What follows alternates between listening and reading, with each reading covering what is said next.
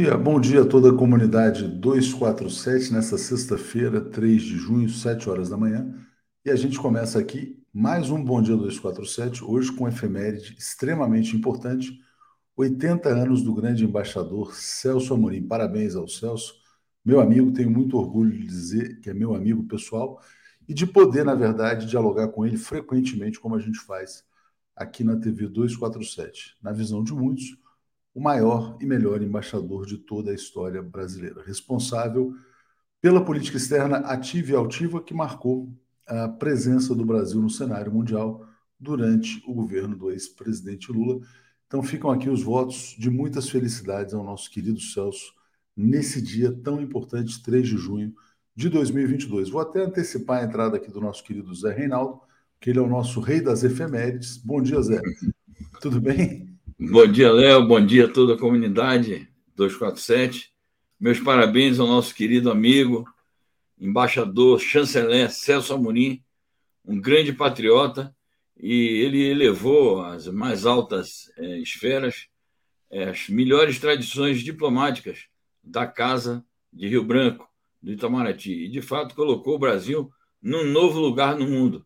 Então ele está de parabéns, a diplomacia brasileira de parabéns, e os patriotas todos do Brasil por contarem com ele é, lado a lado nessa luta pela afirmação do nosso país no cenário internacional. Longa vida, embaixador. Longa vida. E essa foto aqui, uh, Zé, 90, quando o Lula estava preso há 97 dias, Celso Amorim estava lá e ele dizia: gritar Lula livre é pedir a pacificação do Brasil. Isso fica cada vez mais claro, né? Na verdade, o Lula foi vítima de uma violência brutal, uma violência institucional Celso Amorim sempre esteve lá presente e hoje essa frase dele está se mostrando verdadeira. Só o Lula está se mostrando aí como o caminho viável para a pacificação do Brasil e libertação do país diante do fascismo, né?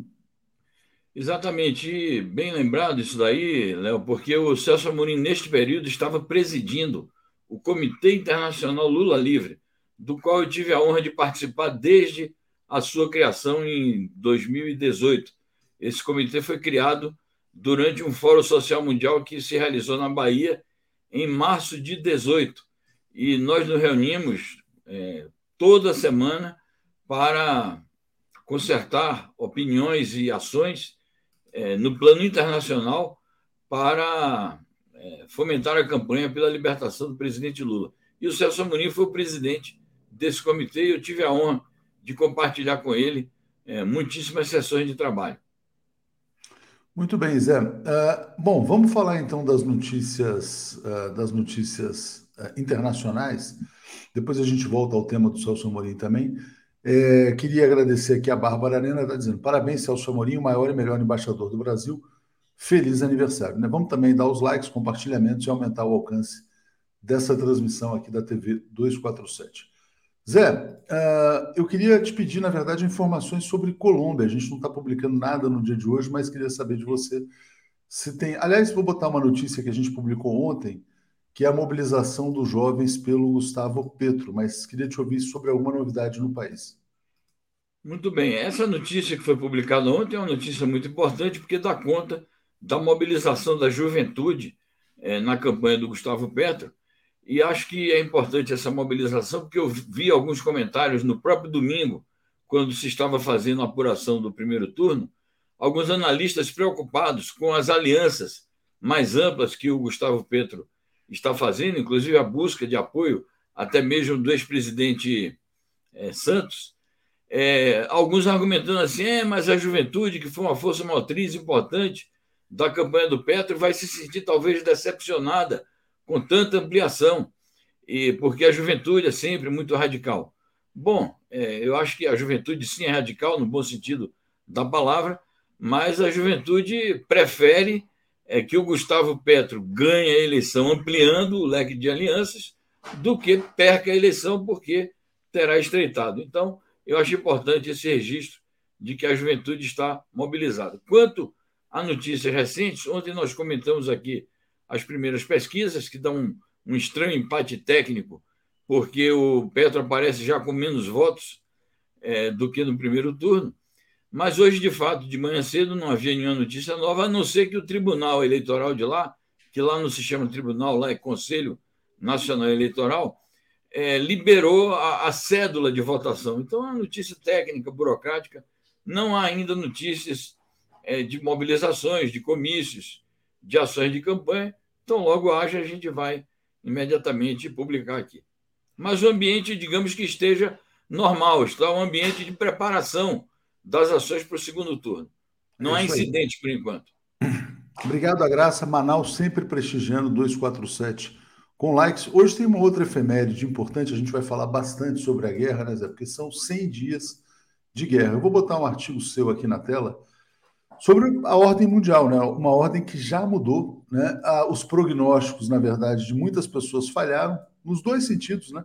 Alguns falavam também numa guerra muito rápida, numa rendição que não aconteceu, e outros também falavam no colapso da economia russa, que também não aconteceu. Mas peço para você fazer uma primeira leitura sobre esses 100 dias que abalaram o mundo, Zé. Bom, a primeira leitura que eu faço é a seguinte: primeiro, houve um debate sobre a questão da legalidade ou não dos atos é, iniciados pelo presidente da Federação Russa, porque, é, digamos assim, na letra da lei internacional, do direito internacional, ele teria violado aquele artigo que diz que um país não pode invadir o outro. Mas é, a Rússia argumenta com dois aspectos. Primeiro, ela nunca declarou guerra à, à Ucrânia, ela não admite que esteja em guerra contra a Ucrânia formalmente. O que a Rússia argumenta é que ela veio em socorro, a pedido é, de duas repúblicas autoproclamadas que o parlamento russo tinha reconhecido como legítimas. E essas duas repúblicas estavam acuadas e sob é, constantes ataques do exército ucraniano e sua população sofrendo milhares de perdas humanas. Então, eles pediram socorro à Rússia. E a Rússia argumenta o seguinte: que a cláusula do direito internacional que protege a autodeterminação dos povos não pode excluir o conceito de segurança coletiva e equânime. E a segurança daquelas populações, principalmente da região do Donbass, da Ucrânia e da própria Rússia, estavam ameaçadas por conta da expansão continuada da OTAN e do armamentismo desenfreado nas fronteiras entre a Ucrânia e outros países do leste europeu e a Rússia. Então, o primeiro aspecto é esse: é discutir conceitualmente e, na prática, a ligação entre o conceito de é, autodeterminação nacional com o conceito de segurança coletiva e equânime. Segunda questão que eu levanto é o problema do cenário propriamente dito da batalha.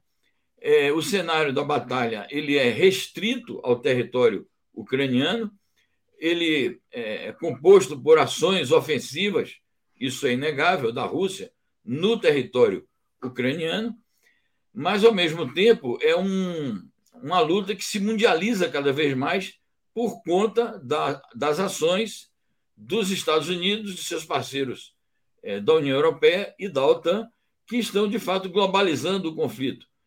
Na medida em que estão impondo severas sanções econômicas à Rússia, na medida em que estão militarizando ainda mais o, a região do leste europeu, com a expansão continuada da OTAN, na medida que ameaçam que essa expansão seja ainda maior, com a, as adesões prometidas da Suécia e da Finlândia, na medida em que estão censurando de maneira bastante dura os meios de comunicação russos, estão difundindo pelo mundo a russofobia. Então, é, é um cenário de preparação para um confronto é, mundializado. Uma terceira questão que a gente levanta no artigo é a resistência do Zelensky, naturalmente movido por orientações de fora, é, a voltar a se sentar na mesa de negociações de maneira realista. Então ele diz: não, mas eu preciso conversar antes com Putin, eu exijo a devolução dos territórios. Hoje mesmo ele admitiu que 20% do território da Ucrânia já está ocupado. Então, é, essa negativa do Zelensky de sentar na mesa de negociações de maneira realista, isso é mais um entrave também a que se alcance o cessar-fogo e se chegue a um acordo de paz que é o desejado por toda a comunidade internacional. E, finalmente, para não me alongar mais nesse aspecto, eu defendo a questão de que, e está no próprio título do artigo, de que a chamada ordem mundial, é, em que pretensamente os Estados Unidos impõem o seu domínio unilateral e unipolar aos povos e às nações todas do mundo, essa é uma velha ordem mundial que está em ruínas, porque o multipolarismo, a multipolaridade, é a emergência de novos atores ponderáveis no cenário internacional já se impôs. E isto coloca uma situação inteiramente nova no mundo. Muito bem. Zé, deixa eu agradecer aqui todo mundo, muita gente mandando felicitações aqui para o Celso Amorim, já já eu leio todos os comentários. Vou botar na tela mais uma notícia sobre a guerra, que na verdade confirma o que você acaba de dizer, né? Zelensky espera mais armas dos Estados Unidos e aliados enquanto batalha pelo leste da Ucrânia se intensifica. Ele quer prosseguir, na verdade, na confrontação. Então, passo para vocês. Exatamente. Ele, ele retarda exatamente as negociações e as conversações com a Rússia, conversações objetivas e realistas, porque ele conta com as armas cada vez mais letais e pesadas é, dos Estados Unidos e da OTAN é, para prolongar a guerra. Agora, com a recente decisão dos Estados Unidos de fornecer um determinado tipo de míssil à Ucrânia, corre-se o risco de que o território russo seja atacado e isto é, faça com que o conflito escale para uma outra dimensão. Os Estados Unidos dizem: não, o Zelensky nos prometeu que não vai atacar o território russo. Mas é, quem pode assegurar que o Zelensky vai cumprir a sua palavra, mesmo em relação aos seus patrões ocidentais? Então, ao invés de se apostar no, na redução do conflito, como tem dito a Rússia, os Estados Unidos e a OTAN, ao fornecerem armas desse tipo à Ucrânia, estão colocando mais combustível no fogo. É isso aí. Bom, Zé, passando aqui pelos comentários rapidamente aqui, uh, o Nilson Abreu dizendo parabéns ao embaixador Celso Amorim, feliz aniversário, muita paz e saúde. Alair Padovani, sonhando com Rock in Rio, que seja para o Lula. Flávia Mello, todo apoio ao PCO, com o Supremo com tudo e seu filhote de golpista Temer, que nunca teve sequer um voto popular, calando a boca da esquerda? Vamos permitir? Quem será o próximo a ser silenciado? Estou com o PCO, diz aqui a Flávia. Paulo Leme está nos apoiando também. Já já a gente entra nesse tema. Vamos falar, evidentemente, sobre o tema do PCO. É, Zé, olha só, deixa eu trazer então mais notícias aqui sobre a guerra. Né? Tem aqui uma fala do Medvedev importante, importantíssima, inclusive, em que ele fala o seguinte: quer dizer, que a Rússia vai atingir os centros de tomada de decisão de Kiev se houver qualquer ataque ao território russo. A fala foi feita pelo presidente, pelo Conselho de Segurança. Então, explica para gente. Exatamente. O ex-presidente Medvedev, ex-primeiro-ministro também, que hoje é vice-presidente do Conselho de Segurança da Federação Russa, ele faz uma declaração bastante séria e bastante dura. Porque quando ele diz atacar atingir os centros de tomada de decisão é, da Ucrânia, então, é exatamente o governo central da Ucrânia, caso, caso a Ucrânia ataque o território russo. Ou seja, o ataque, o eventual ataque ao território russo com armas estadunidenses pode levar a um desdobramento indesejável para a própria Rússia, porque a Rússia não previa anteriormente o ataque aos centros de tomada de decisão de Kiev. Não previa a derrubada do governo, não previa a ocupação é, do país, não previa impor um regime de ocupação, ou, como dizem as potências ocidentais, é, extrapolar o território ucraniano e recuperar o chamado Império é, czarista ou suposto Império Soviético. Nada disso estava no escopo, nem está, da Federação Russa. Mas o ataque ao seu território pode resultar numa reversão das expectativas. A Rússia deixou claro o que ela pretende, são objetivos muito precisos. É ali a questão do leste e do sudeste da Ucrânia, a neutralidade da Ucrânia, a desnazificação e ponto. E, adicionalmente, uma questão que está pendente há oito anos, que é o reconhecimento da independência é, da Crimeia. Agora, se a Ucrânia ataca o seu território com armas letais americanas, isso pode fazer com que o conflito degenere em outra coisa. Vamos lá. Então tem mais. Deixa eu seguir aqui, Zé, que tem muita coisa aqui acontecendo paralelamente. Vou botar também uma, uma fala sobre o embaixador russo, é, em que ele fala o seguinte: deixa eu botar aqui. Ó, embaixador russo nos Estados Unidos diz que novas sanções agravam a situação no mundo. Né? Vem aí a grande crise, já está chegando, na verdade, a grande crise alimentar. E aí eu passo para você falar sobre essa notícia também, sobre as sanções. Exato. E nessa notícia consta também uma, uma declaração, uma outra declaração do Medvedev sobre essa questão específica da crise alimentar. Então, são duas autoridades importantes russas, o embaixador russo nos Estados Unidos e o vice-presidente do Conselho de Segurança, que refutam as teses é, dos Estados Unidos e da União Europeia de que a Rússia seria responsável é, pela crise alimentar por conta do bloqueio é, do, do, das exportações de trigo, inclusive o trigo ucraniano. E a Rússia diz o seguinte: é porque os, os mares ali estão minados, então é preciso impedir que a Ucrânia continue fazendo isso. Ao mesmo tempo, argumentam que a crise alimentar vinha se constituindo, vinha se formando é, há mais tempo do que esse curto espaço de tempo desde que se iniciaram as operações militares na Ucrânia.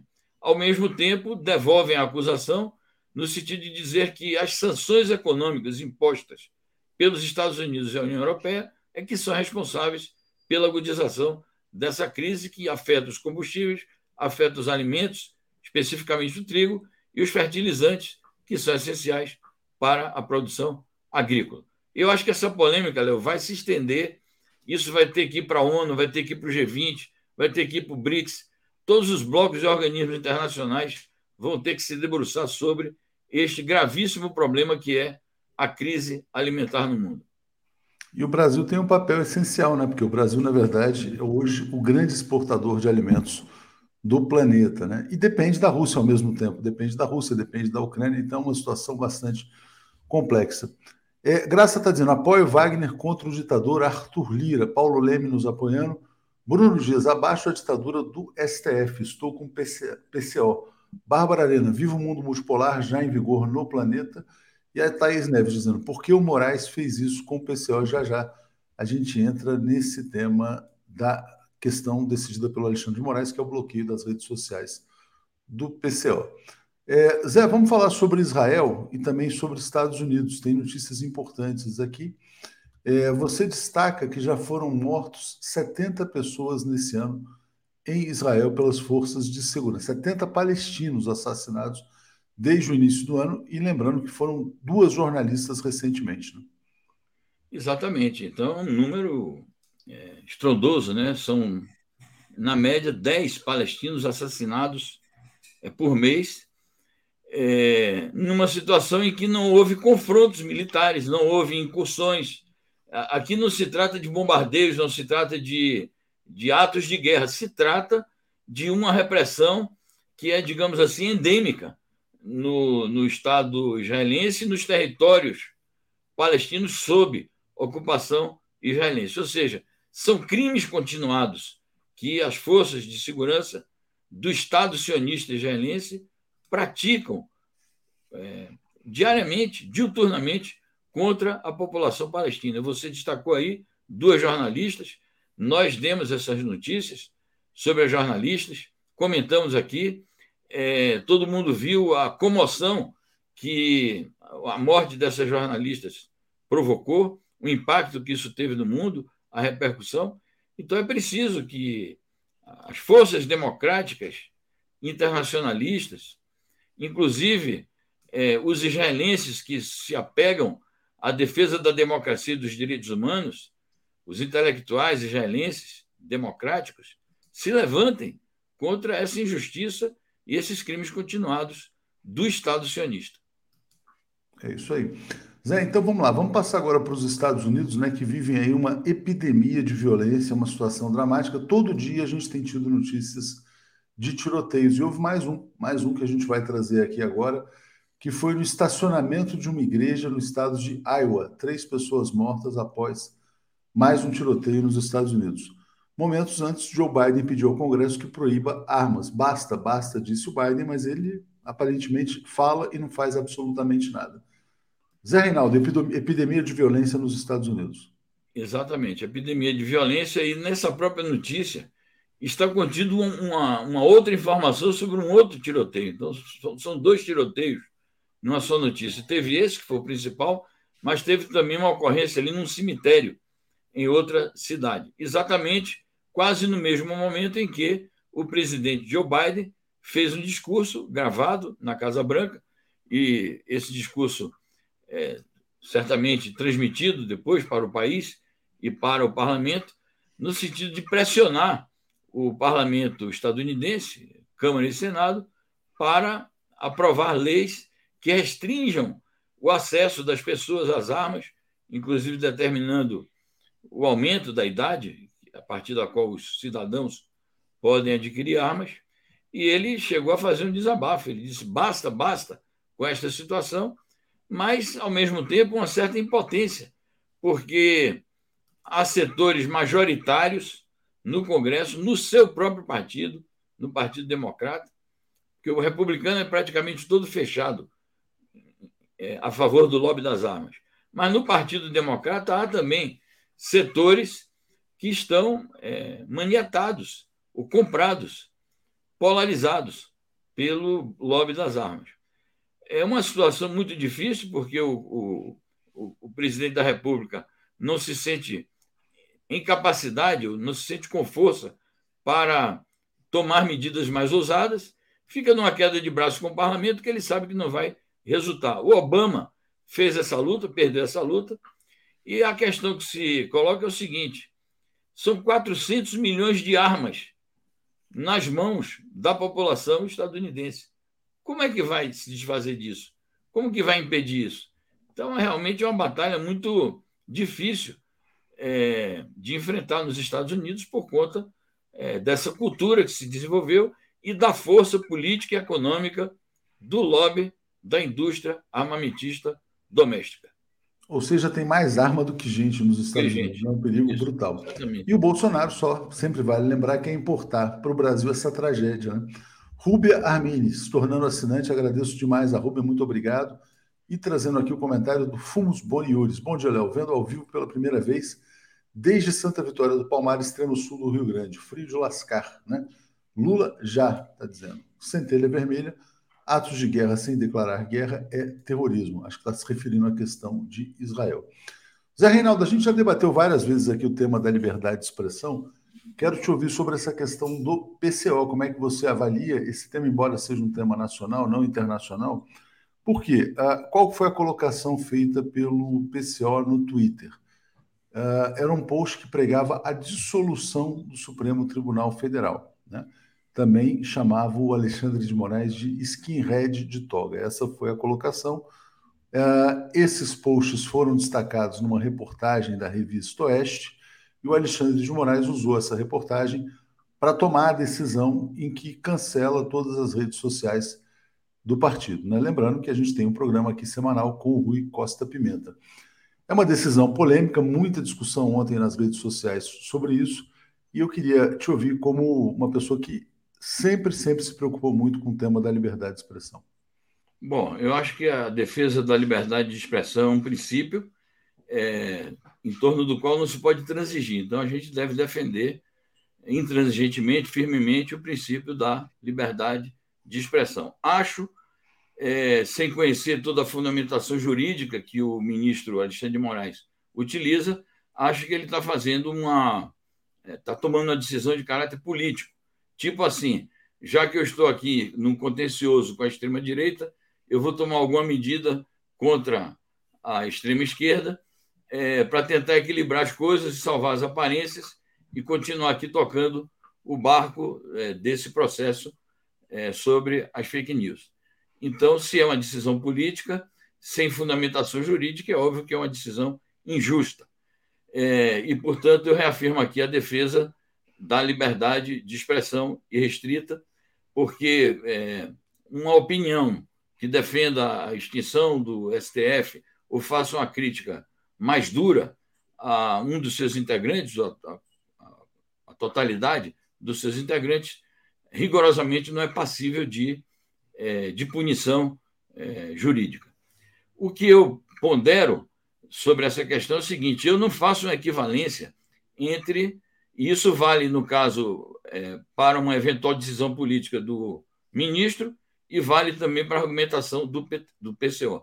Eu não traço um sinal de equivalência entre é, as medidas que o, o Supremo está tomando contra os bolsonaristas que é, incitaram é, uma, uma rebelião de extrema direita contra um dos poderes constitucionais, eu não faço equivalência entre isso, e a crítica do PCO, que no, na própria nota do PCO ele faz uma certa equivalência, ah, porque nós condenamos os ataques aos bolsonaristas e condenamos o ataque a nós, PCO, está dito lá na nota. Então, eu me demarco dessa posição, mas defendo, sim, o direito à expressão, o direito à palavra, contra a censura e, mais do que o direito à palavra, o direito de lutar. Eu acho que é um direito sagrado das organizações políticas e sociais e, naturalmente, de todos os cidadãos. O direito de lutar pela liberdade de expressão para poder lutar melhor pelos direitos do povo. Não, e aí você tocou num ponto bem interessante, porque uh, são, são duas questões, né? Quer dizer, o direito à liberdade de falar e depois o direito à liberdade de agir. Vamos imaginar o seguinte: filosoficamente, teoricamente, alguém pode propor, por exemplo, sou a favor do fim do Senado Federal, defendo um parlamento unicameral e proponho que isso aconteça numa reforma constituinte.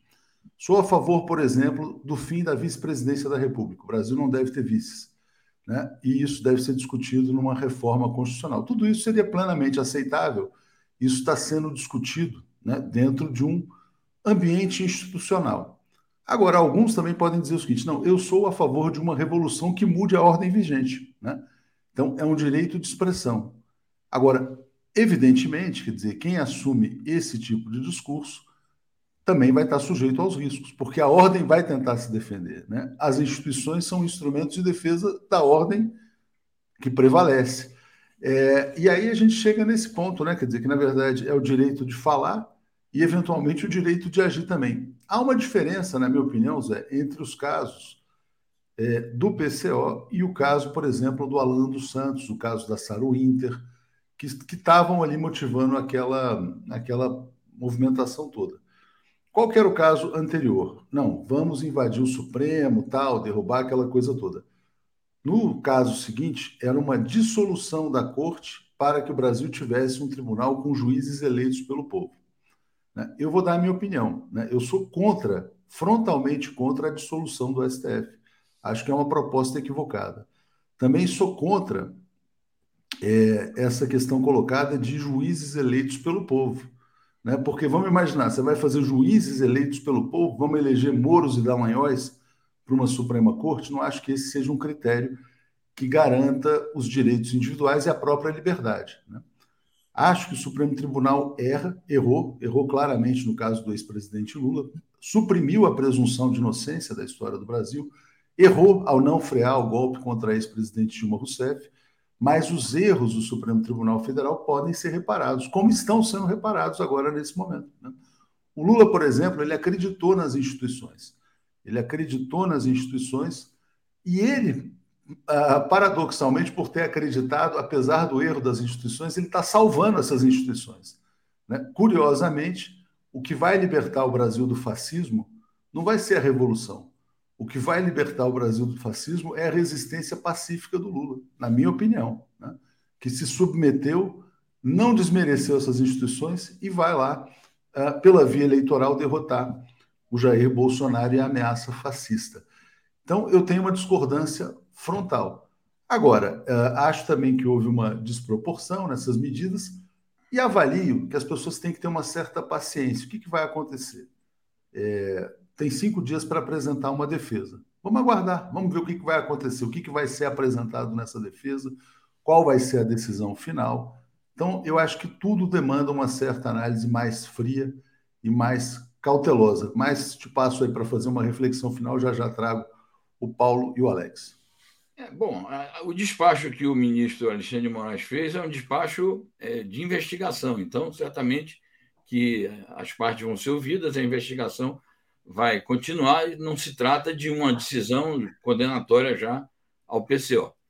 Isso é a primeira coisa. De fato, é preciso é, ter calma nessas horas. Né? A segunda coisa, você tocou nesse assunto. Defender a revolução como um princípio político. defender a, a extinção de qualquer que seja a instituição. Você citou o Senado. Na Assembleia Constituinte de 88, eu participei desse debate. É, havia o debate de criar no Brasil uma, uma, um parlamento unicameral. E o parlamento unicameral é, significava não ter mais Senado, seria uma medida constitucional. A defesa também de mecanismos diferentes dos atuais para nomeação de ministros do Supremo e também dos, dos juízes singulares, que só são nomeados por concurso, é, alguns mecanismos de soberania popular e de controle do Poder Judiciário, controle externo do Poder Judiciário, isso também foi discutido na Constituinte, eleição de juízes e controle externo do Judiciário, que nunca se alcançou no Brasil. Então, essas discussões todas são normais, são discussões democráticas e todo mundo tem o direito de opinar. A questão é, é, é, a discussão política de como se opina, em que contexto, levando em conta a situação do país. E, naturalmente, quem opina, é, ao opinar com responsabilidade e com convicção, assume, assume as consequências de um confronto é, que se estabelece entre a sua posição e a posição do, do, do contrincante, do, do adversário. Então, eu acho que é isso. Agora, a censura, não.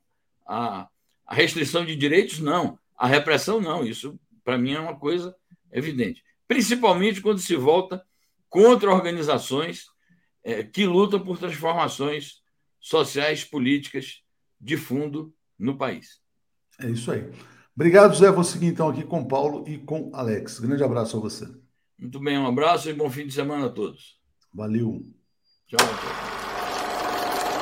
Alex Sonic e Paulo Moreira Leite. Bom dia, Paulo. Bom dia, Alex. Tudo bem? Bom dia. Bom dia, Alex. Bom dia, Tuxi. Bom dia a todos e todas. Vamos lá. Bom dia, Alex. Tudo em paz com você? Bom dia, tudo. Vamos começar então já nessa polêmica, né, que é um tema importante, a gente precisa passar por ele. O Zé Reinaldo já opinou, também dei minha opinião. Passo para o Paulo Moreira Leite falar sobre essa decisão do Alexandre de Moraes, na sequência, o Alex Unic. Eu, eu discordo da punição ao PCO.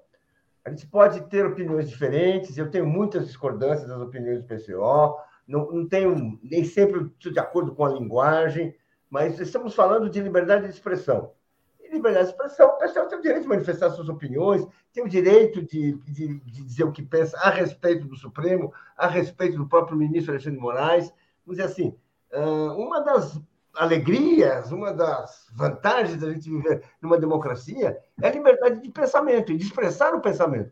Eu acho que foi isso que o Rui Costa Pimenta fez, com agressividade que é natural, tudo isso, nada disso uh, uh, uh, afasta o seu direito, o coloca à margem do, da liberdade de expressão. Eu acho que a decisão do, do ministro é uma decisão arbitrária. Alex Sonic, como é que você avalia esse caso? É o seguinte, eu acho que não é, não é uma opinião, né? O que o pessoal é, fez, em muitas postagens, eles é, defendem a dissolução do STF. Isso é uma proposta semelhante à proposta bolsonarista, assim como outras propostas do PCA do pessoal com os quais não concordo, como armar a população, por exemplo. Então, é, eles é, é, fizeram por merecer entrar nesse inquérito, onde está Bolsonaro, onde estão os bolsonaristas. Eles não é uma questão de opinião, não estão opinando nem criticando. Eu critico o STF, você critica medidas, o Paulo critica, tal ministro fez isso errado, Gilmar Mendes fez aquilo. Isso, isso sim, isso é crítica. O que o PCO pede é dissolução do STF. Pedir dissolução do STF não é um ato democrático e não é uma questão de opinião. Ensuflar a população para a dissolução do STF. Então, eu acho que é um caso grave. E foi incluído no inquérito, no mesmo inquérito onde está Bolsonaro, onde estão aliados de Bolsonaro. Então, eu, eu, eu acho, eu, eu não concordo com essas posições do, do PCO, que é, são semelhantes a posições bolsonaristas. É, entendo o seu ponto, Alex. Agora vou, vou passar para o Paulo. Tem uma discussão que é a seguinte: quer dizer, é, evidentemente não é concordar com a posição, também discordo dessa posição. Eu, eu sou contra a dissolução do Supremo Tribunal Federal. A questão que está colocada é o seguinte: deve-se banir o direito de expressar esta opinião ou não? Expressar essa opinião é um crime? Eu também sou contra o armamentismo. PCO é claro, não, é, não é uma opinião, é, é dissolução do STF. São, é o não. que pede os bolsonaristas, é o que pede o Daniel Silveira. Então, é, é, é o seguinte: é. pode ser, ah, somos de esquerda, tá bom, extrema esquerda, então você tem, você, você quer a dissolução do STF? Não, eu acabei de falar Você terá as suas consequências. Alex, eu acabei de falar que eu sou é contra. Eu sou não, contra. Não, estou falando de você. Não, não estou falando, não, não, entendi, de você. Estou falando da posição do PCO, desculpe, não é você. Não. Você como posição do PCO, entende? Não, não, não eu sei, mas eu só estou querendo levantar um outro ponto. Hum. Mesmo sendo contra estes pontos, vamos, vamos usar o caso das armas, por exemplo. Eu sou frontalmente contra o armamentismo. Bolsonaro é a favor e o PCO é a favor. Agora, alguém deve ser proibido de expressar essa posição?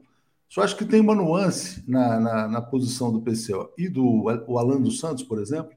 O Alan dos Santos, ele é da linha de fechar o STF com cabo e com soldado, é na linha tal. Há juristas que podem dizer o seguinte: não, o Brasil não deve ter um Supremo Tribunal Federal, deve ter uma Corte Constitucional que se atenha a discussões. Tudo isso pode ser discutido, mas lógico que também é numa posição muito mais branda e numa linguagem muito mais branda do que a do PCO. Mas vou passar para o Paulo para a gente arredondar esse tema e depois eu devolvo para você mais uma vez. Olha, eu acho, eu acho que a gente não pode ficar misturando palavras e sem distinguir palavras e fatos. As palavras, você pode dizer que são semelhantes. Né? As palavras, eh, eh, a crítica do PCO ao Supremo e a pressão do Bolsonaro ao Supremo. Mas eh, vamos falar a verdade, vamos ter assim um pouco de lucidez o Bolsonaro quer dar um golpe. O Bolsonaro está preparando um golpe. E se ele puder, ele vai dar este golpe. Se ele puder, ele vai intimidar o Supremo. Se puder, ele, ele vai caçar os ministros do Supremo. Ele vai numa coisa sem limites. Como, aliás, nós estamos usando. E vai utilizar o Supremo, inclusive, para golpear a democracia. O que o PCO está fazendo é dizendo uma ideia, programando uma ideia é melhor dissolver o Supremo. Eu sou contra a existência do Supremo. Acho esse um tribunal elitista, um tribunal reacionário. Francamente, eu concordo até com boa parte da, da história do Supremo. Tem o elitismo, tem o reacionarismo, em muitos momentos. Ele hoje pode estar tendo uma posição, nós podemos dizer, institucional, garantista ali, né? Está ali, né? Está ali, mas não é essa história do Supremo o tempo inteiro. Então, são, são coisas diferentes. O, o, o, o PCO não está propondo um golpe de Estado, o Bolsonaro está. Se a gente fica nas palavras, a gente se confunde. Quando as palavras querem dizer uma coisa com o Bolsonaro, não querem dizer a mesma coisa com o, da Costa Pimenta. Por mais que ele seja ácido, por mais que ele seja duro, por mais que a gente discorde de muitas das coisas que o Costa Pimenta fala. É interessante, é, é, é interessante esse comentário da Josilda Lima. Ela fala assim: a defesa do semipresidencialismo, o parlamentarismo deveria ser criminalizada porque é uma mudança institucional. Só que é uma mudança institucional em favor das elites. Né? O modelo do STF hoje tem que ser imposto, isso é uma ditadura jurídica que ela está colocando. Mas, Alex, te passo para fechar é, esse ponto, só queria fazer essa ponderação, porque agora, na sequência, próximo ponto da nossa pauta, a gente vai criticar um ministro do Supremo Tribunal Federal, que é o Cássio Nunes Marques. Ah, não, vamos fazer uma crítica jornalística, tudo bem. Mas a gente já publicou charge aqui, do Aroeira, em que o Nunes Marques e o outro ministro lá bolsonarista são apontados como cachorrinhos do Bolsonaro. Estou só colocando um, que também é uma crítica ácida. É uma crítica ácida ou tão ácida quanto chamar de skinhead de toga. Só por isso que eu estou trazendo essa discussão, porque a gente também. Qual que é a premissa básica do veículo de comunicação? É a liberdade de expressão. Né?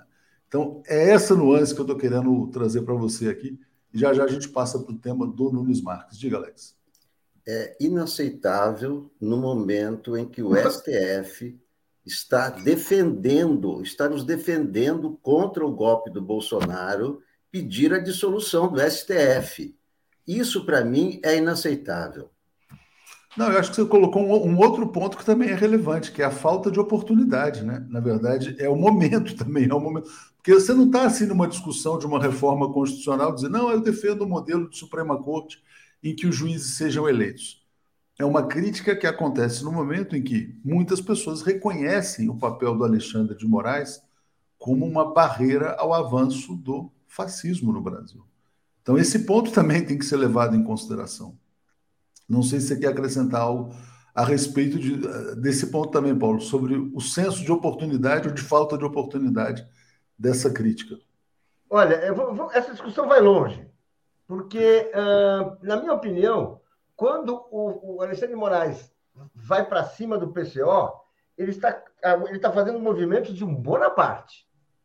Ele está fazendo aquele movimento de quem é um poder que está acima dos demais, e ele define quem funciona, quem não funciona, quem está livre, quem não está livre. Bate à esquerda, bate à direita.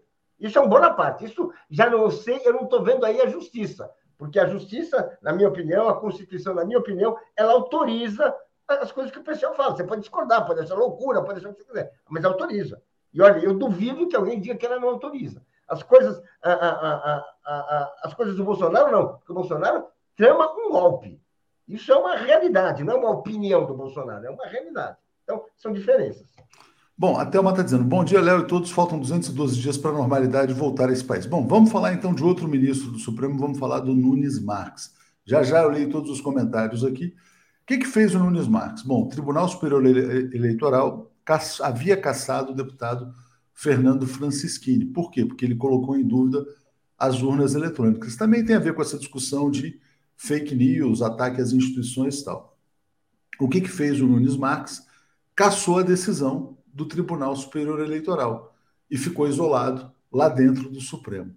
Alex, a sua opinião sobre Nunes Marques?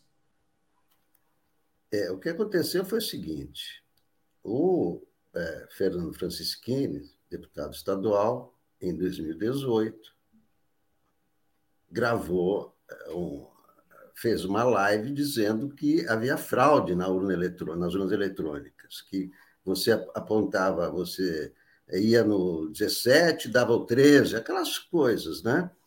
Sem nenhuma prova, tá certo? Foi isso que ele fez. Essa live, né? Aí, é, em, em outubro do ano passado, TSE condenou por 6 a 1 cassação, inelegível por oito anos. A defesa dele recorreu, alegando que, naquela, naquela época, em 2018, não havia definição de que internet era o meio de comunicação, por mais absurdo que pareça. Então, como não era o meio de comunicação, ele não pode ser condenado pelo que ele fez. E o Nunes Marques, e caiu na mão do Nunes Marques. O Nunes Marques aceitou essa tese, né? ou ingenuamente, ou mais provavelmente para obedecer né, ao comando é, bolsonarista. Né? É, mas, é, mas, mas isso vai ao plenário. Quer dizer, ele suspendeu essa cassação numa, numa afronta, né, numa afronta ao TSE, e quem faz parte do TSE são, são seus colegas do, do, do STF, né? É, dois dias antes, o próprio Alexandre de Moraes tinha citado esse caso do Francisquini como né, foi primeiro, foi o primeiro caso em que o deputado foi caçado por divulgar fake news e tal, né? Aí vem dois dias depois o Luiz Marques diz, não, é, é aceitável esse argumento de que não era meio de comunicação, né? Imagina, a internet não era meio de comunicação. Mas isso aí vai cair, quer dizer, foi uma decisão do STF de 6 a 1. Não é uma decisão monocrática do, do, do Cássio Nunes que vai é, derrubar né, o, o 6 a 1 no TSE. Isso vai ao plenário do STF, é claro que o STF vai. Né? O STF está dividido hoje em né, não mais em punitivistas e, e garantistas, mas em é, defensores da democracia e os bolsonaristas. Mas o, o, até o André Mendonça até está querendo meio cair fora de, de, fazer dupla com o Nunes Marques. Até ele está isolando o Nunes Marques, né? tanto que ele ontem é, pediu para o governo explicar o sigilo de 100 anos da visita dos pastores. Né? Então, parece que não é mais nem 9 a 2, está virando 10 a 1, né, dos que defendem a democracia e, e, do, e do bolsonarista, né, cada vez mais isolado, Cássio Nunes. É, e, na verdade, se o Bolsonaro sair de cena, vai virar um 11 a 0, né? porque aí não vai sobrar. O que segura o bolsonarismo lá é a, a presença dele no poder. Paulo, como é que você viu essa decisão do Nunes Marques? Você acredita que ela vai ser revista também? Deixa eu falar, é uma coisa, é uma coisa interessante, né?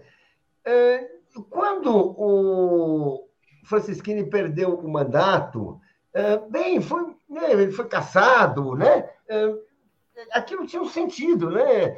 foi lá na eleição de 2018, ele, ele, ele foi para a internet e fez uma live denunciando mentiras, uma live mentirosa, dizendo uh, que, a, que, as urnas eletrônicas não deixavam voto no, no, Bolsonaro. Olha o que ele fez em 2018. Ele denunciou as urnas eletrônicas. Isso, naquilo, naquele, naquele momento, ninguém nem prestou muita atenção, porque isso não era um debate real em 2018. Curiosamente, passa-se o tempo, nós estamos diante da eleição de 2022 e é meses, meses antes dessa eleição, um juiz, um ministro do STF, que está, ah, que está no TSE, que foi nomeado pelo Bolsonaro, se debruça sobre o caso e o Francisquini. E, ou seja, inocenta a tentativa de desmoralizar a urna eletrônica. Vocês sabem o que, que, ele, o que, que disse o Francisquini? Que as pessoas queriam votar no Bolsonaro e a máquina não aceitava o voto no Bolsonaro. O que, que é isso? É o que o Bolsonaro está dizendo, gente. Isso aqui é um aperitivo do que pode ser a trama golpista este ano. Que é o plano do Bolsonaro, o que, que é? É denunciar a fraude, é denunciar a apuração, dizer que é tudo mentira e tentar tumultuar a eleição. O Francisquini foi a ponta de lança disso que pode ser uma tentativa golpista agora. E o Nunes Marques foi lá, é, atualizou e disse: não, está tudo bem, ele foi vítima de uma injustiça. Ou seja, ele retoma, ele atualiza um movimento que era um ensaio golpista pode ser, de fato, um movimento golpista em 2022. Isso eu acho assim, é, é uma coisa assim, peraí, isso aí é um escândalo. Fazerem isso assim à luz do dia, todos nós vendo e sabendo o que se trata. Porque em 2022 nós sabemos que esse é o plano do Bolsonaro. Em 2018 a gente talvez nem soubesse. É porque o Bolsonaro estava ganhando a eleição em 2018. Ou seja, tem uma coisa estranha aqui. É, Paulo, a, a, propósito, ontem eu entrevistei o João César de Castro Rocha, professor da UERJ, especialista na comunicação bolsonarista, no gabinete do ódio, etc. e tal. E ele me mostrou um vídeo que eu ia rodar aqui, só não rodei para não ter eventuais problemas de direitos autorais, é, que está circulando nos grupos bolsonaristas. É um eleitor gordinho, vai lá, vai votar, vota, aí só que tudo é uma cena, né? É, é como se fosse uma, um cenário produzido de um gabinete da eleição passada. E eles é, distribuem como se fosse um vídeo de 2018. O cara vai, fala assim: porra, apertei 17, apareceu voto nulo. Aí a mesária fala: ih, está acontecendo com todo mundo. Todo mundo que aperta 17 aparece voto nulo. Então, isso está circulando muito. Eles estão produzindo vídeos para alegar que as urnas serão fraudadas. Então, isso que você lembrou é importante. Deixa eu trazer, tem vários comentários aqui, Alex.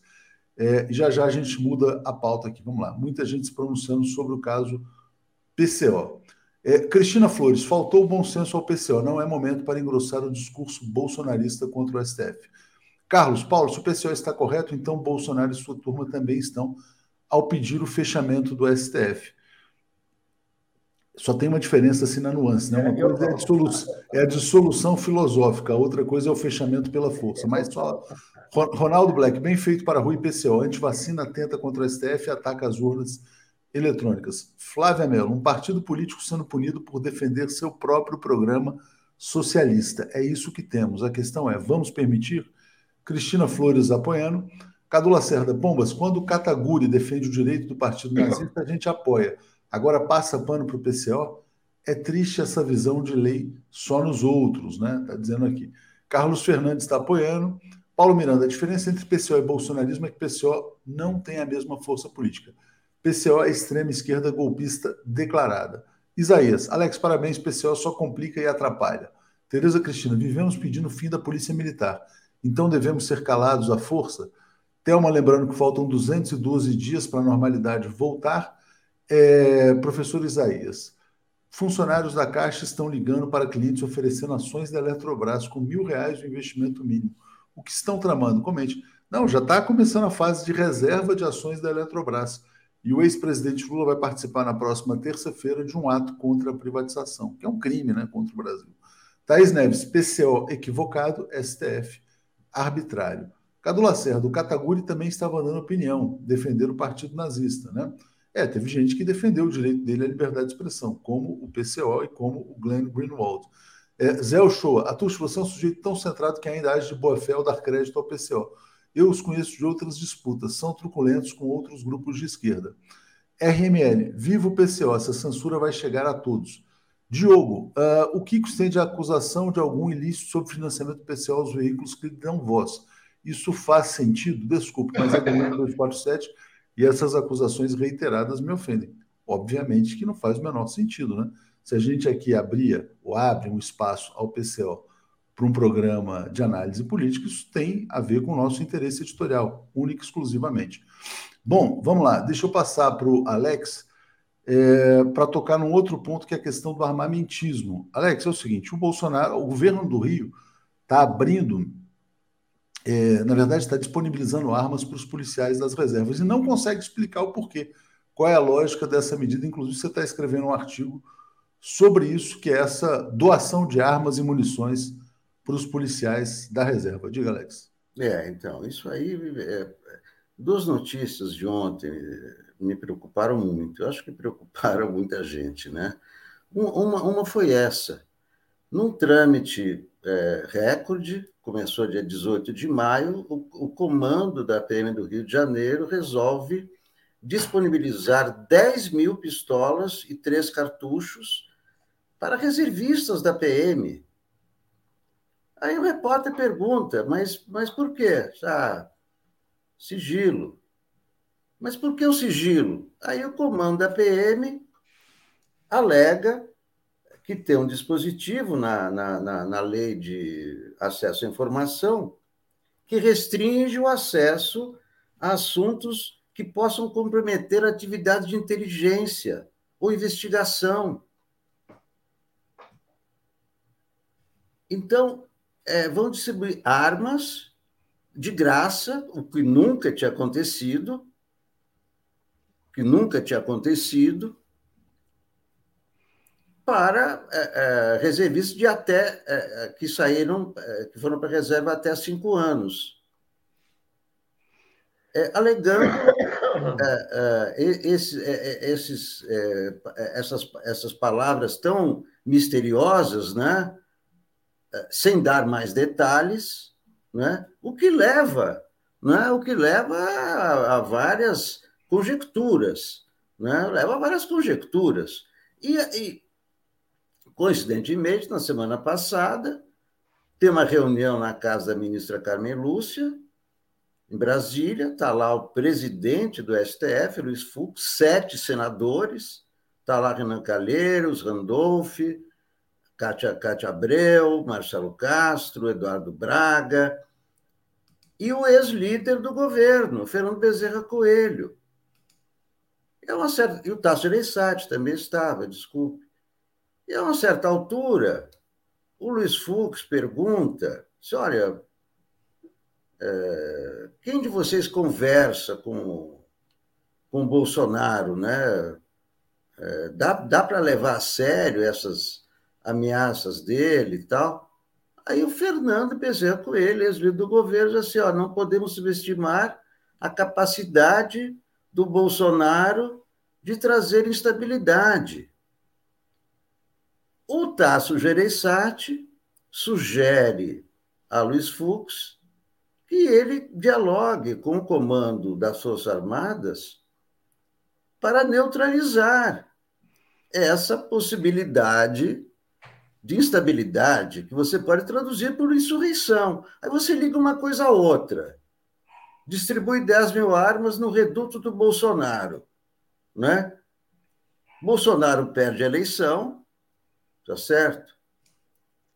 Os 10 mil reservistas estão armados, vão circular armados pelas ruas, é, é, sem uniforme.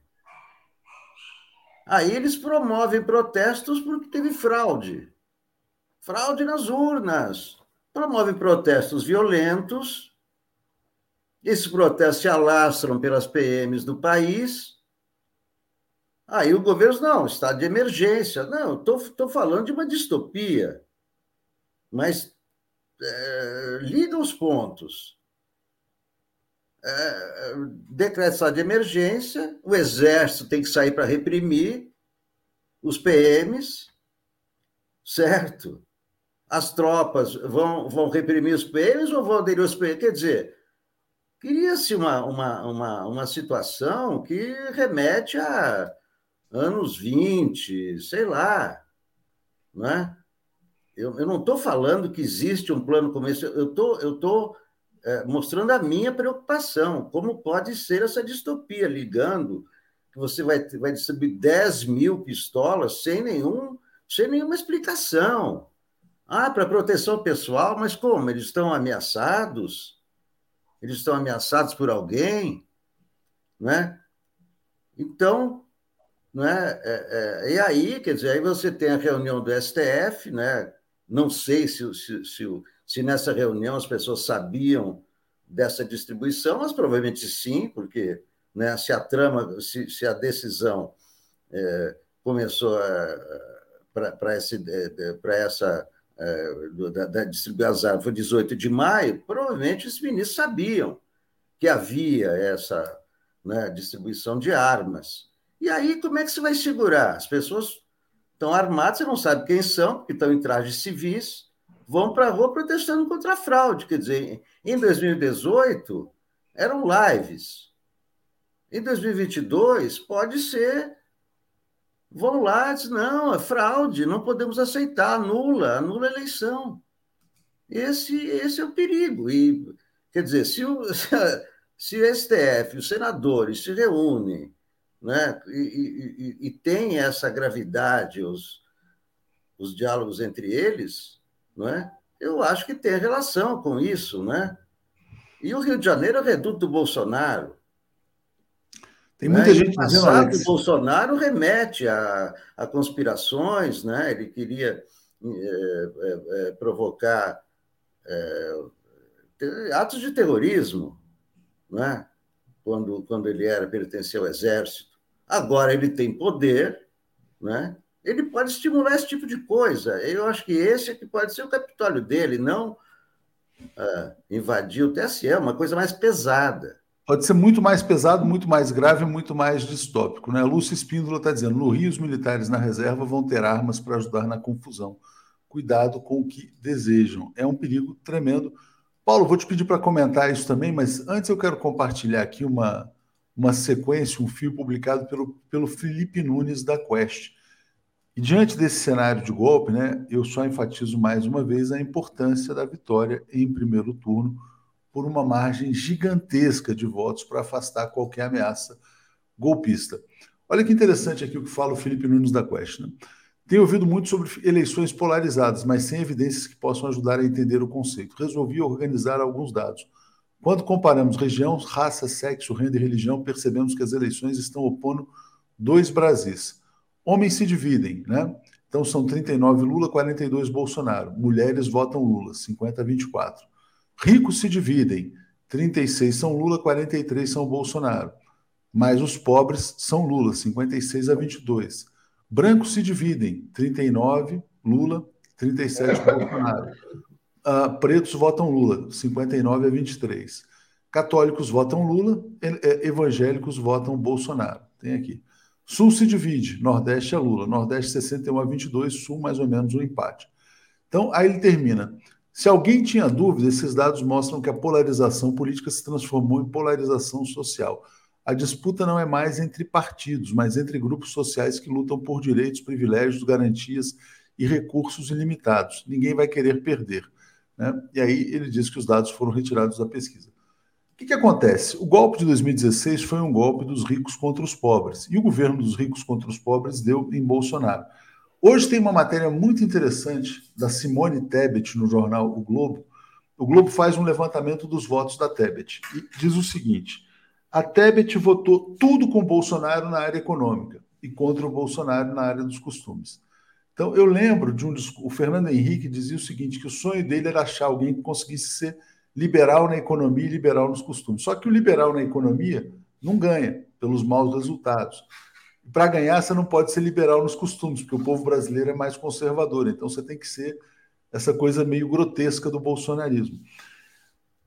Resultado, né? Então a gente tem o Bolsonaro que se elege para fazer, na verdade, a política econômica dos mais ricos, que é o que o Felipe está mostrando. O Felipe está mostrando que esse governo expressa os interesses de uma determinada elite. Nem toda elite está com o Bolsonaro, porque tem uma elite que não é tão egoísta quanto a outra, que é o que ele também está demonstrando.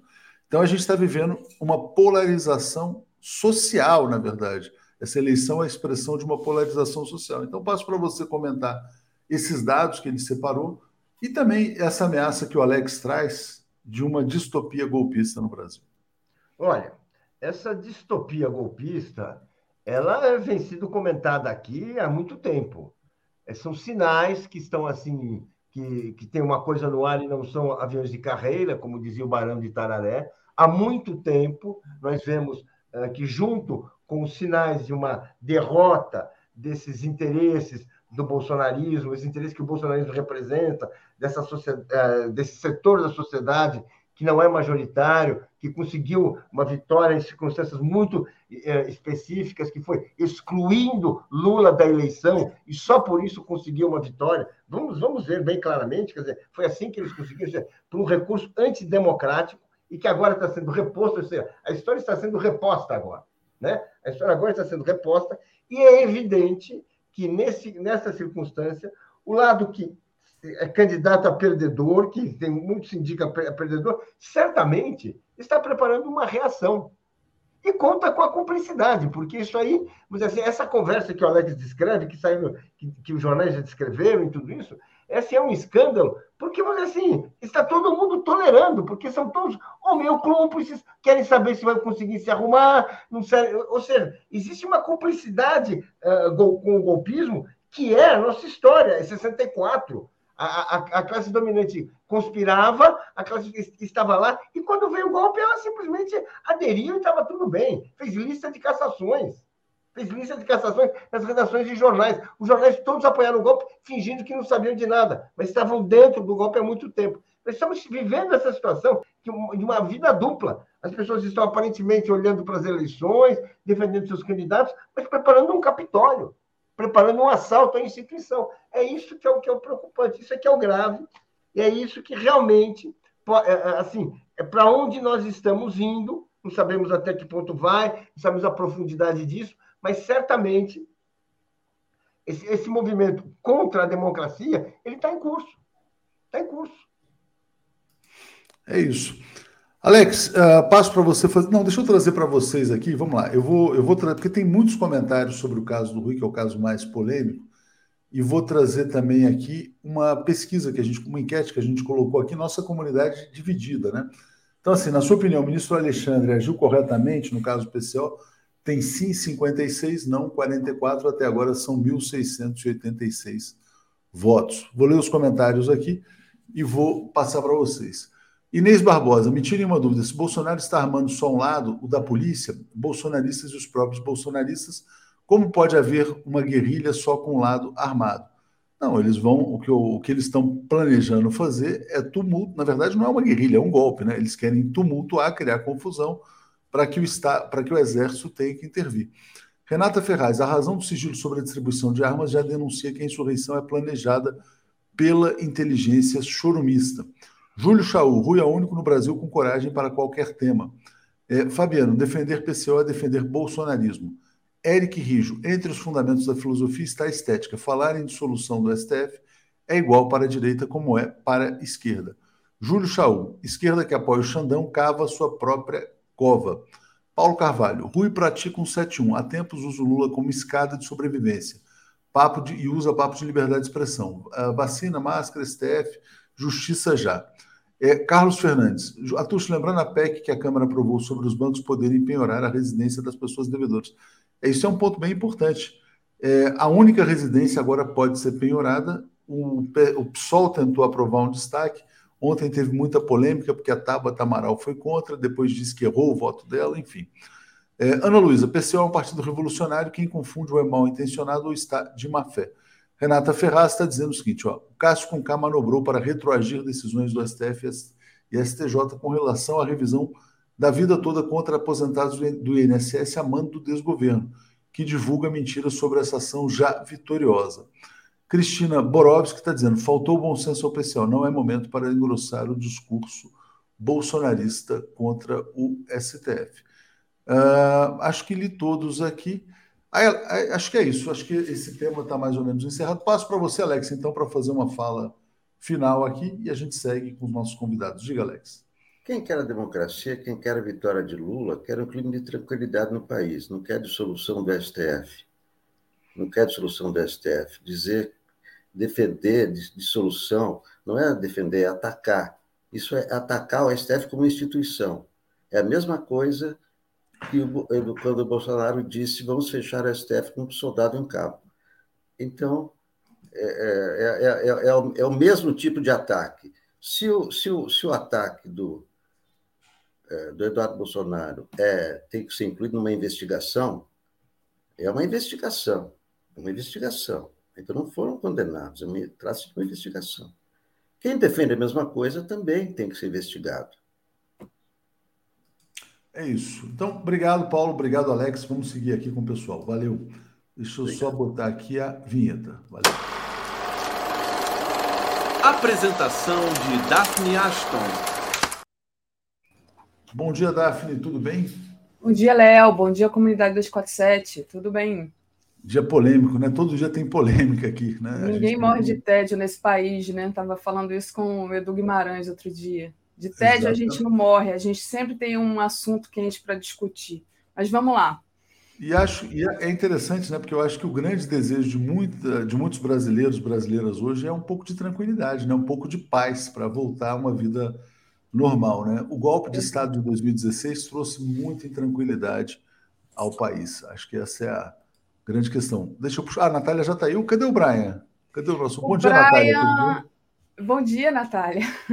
Desculpa. Bom dia, Daphne. Bom dia, Léo. Bom dia a todos que estão nos assistindo. Estou aqui no feriado. Ah, ah que feriado bom. do jubileu, né?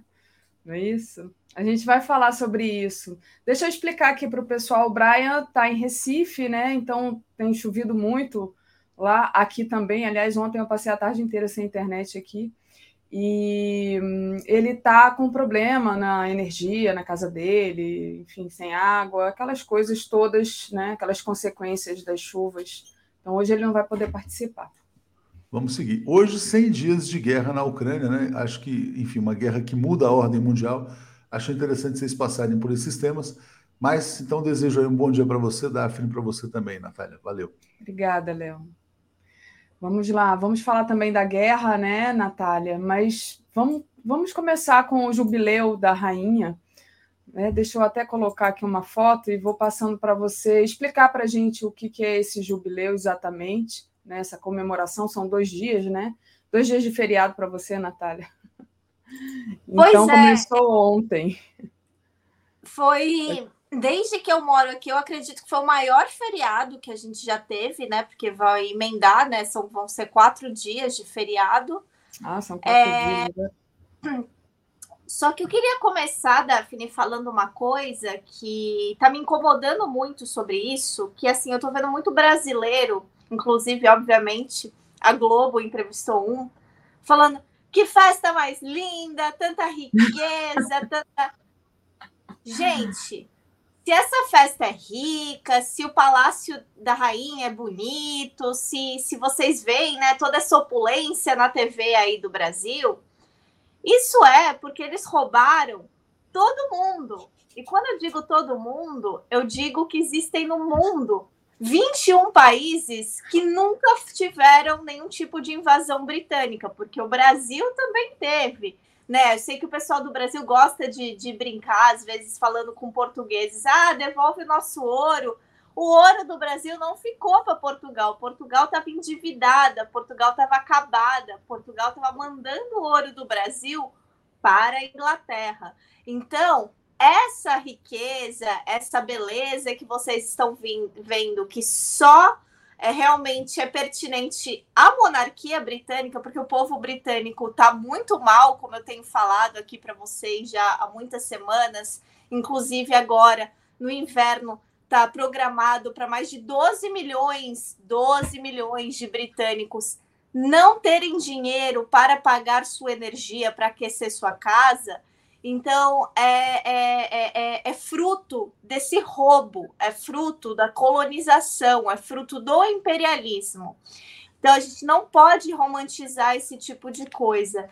Eu até achei interessante que ontem, Daphne, a DW, né, a, a emissora alemã, ela passou um, um videozinho de uma mulher do Quênia, o nome dela é Mutoni Matendi. E essa Mutoni Matendi, ela foi uma lutadora né, da, da, da, pela independência do Quênia, junto né, com a revolta dos Mau Mau lá. E ela foi torturada pelo, pelos soldados britânicos. O companheiro dela, que também era da, da, da, guerrilha, também era do movimento revolucionário, foi assassinado, foi mutilado antes de ser assassinado. E, essa, e ela hoje em dia está pedindo né, uma reparação financeira né, do governo britânico e ela diz que ela não quer conversar com ninguém, ela quer conversar com a rainha, porque ela quer que a rainha veja no corpo dela as marcas do que o Império Britânico significou para o restante Sim. do mundo. Então, é importante que as pessoas, antes de falar de ai, que linda, ai, a monarquia, eu outro dia eu entrei até numa discussão. Eu normalmente não faço isso, mas eu fiquei tão aborrecida. Ai, porque morar num país com monarquia que é futuro. Nossa. Gente, tem coisa mais antiquada que a monarquia. Aí veio alguém chegar e falar assim: ah, mas é, você não vê caso de corrupção, é o que mais tem aqui, gente. Nossa. É o que mais tem. Só que, é, é, é, inclusive, recentemente, né? A gente não pode lembrar que, inclusive, está ausente das celebrações reais, que a rainha pagou milhões para livrar o filho pedófilo dela, né, de ser investigado pelo FBI lá nos Estados Unidos, porque ele ia ser investigado, né, naquele caso do Epstein, da Ghislaine Maxwell, etc. Ele ia ser investigado. A rainha deu uma grana, né, para a vítima dele, né, para não para essa investigação não, não não evoluir. Então, não romantizem a monarquia. A monarquia está tirando até hoje o dinheiro de pessoas como eu, que pagam imposto daqui e tem que pagar né, uma parte desse meu imposto. Não está vindo para infraestrutura, não está vindo né, para educação, para saúde, para o desenvolvimento, está indo para a família real. É, é, continuar né, é, é esse teatro dos horrores que é, né, a, a, é, o monarquismo. Então, dito isso, eu até queria né, falar para você né, que o, o, o, Canadá né, também tem rainha. Era isso que eu ia falar. Não, é porque é impressionante. Uma pergunta que eu ia fazer para você, Natália, já passo de volta. É, eu morei muitos anos no Canadá, tenho cidadania, tenho dupla cidadania, meus filhos também, enfim, agora tenho netos canadenses, mas é, é, interessante porque quando o príncipe William, o William é mais velho, eu sempre confundo os dois. É, o mais... mais velho. É, quando o mais velho casou, ele foi passar a lua de mel lá. Ele foi primeiro para Quebec, porque quem não sabe, o Canadá faz parte, né, desse Commonwealth. E aí ele foi para Quebec e depois ele ia para o Canadá inglês. E assim, os quebequenses, eles odeiam não odeiam a rainha, mas odeiam a monarquia, ao contrário do resto do Canadá, porque eles estão em sempre é, em antagonismo com o Canadá inglês, né? Eles, eles sempre né, têm aquela história de, da, de se separar e tudo, então eles foram lá. E as pessoas simplesmente assim, teve um passeio do príncipe, né, lá com a princesa, mas as pessoas não queriam nem saber, se pudessem iam jogar ovo lá no príncipe. Mas assim, tinha uma, um pessoal, até uns brasileiros, que falavam assim: ai, que lindo o príncipe, ai, que linda a princesa. Então, eu queria que você falasse um pouco sobre isso. Quem é que apoia ainda a monarquia? Né? Quais são os países que, por exemplo, ainda acham que é legal ter monarquia? Como é que você vê isso? É, eu acho interessante porque recentemente é, o mesmo príncipe foi fazer uma turnê, né, para comemorar justamente esse jubileu de platina, que seria uma comemoração dos 70 anos, né, da, da Elizabeth no poder. E, gente, 70 anos no poder. Ah, mas porque Cuba, porque a China, porque a, a, a Coreia Popular mas 70 anos no poder, que lindo! Ai, vamos dar presente, né, para a velha privilegiada. Eles foram fazer uma tour é, no Caribe, né, no, no Caribe do Commonwealth, que são os países que também, né, têm a rainha como, né, é, é, governante. E os protestos, assim, Daphne, foram as coisas mais poderosas que eu vi no, no, no fora assim de América Latina acontecendo é, recentemente.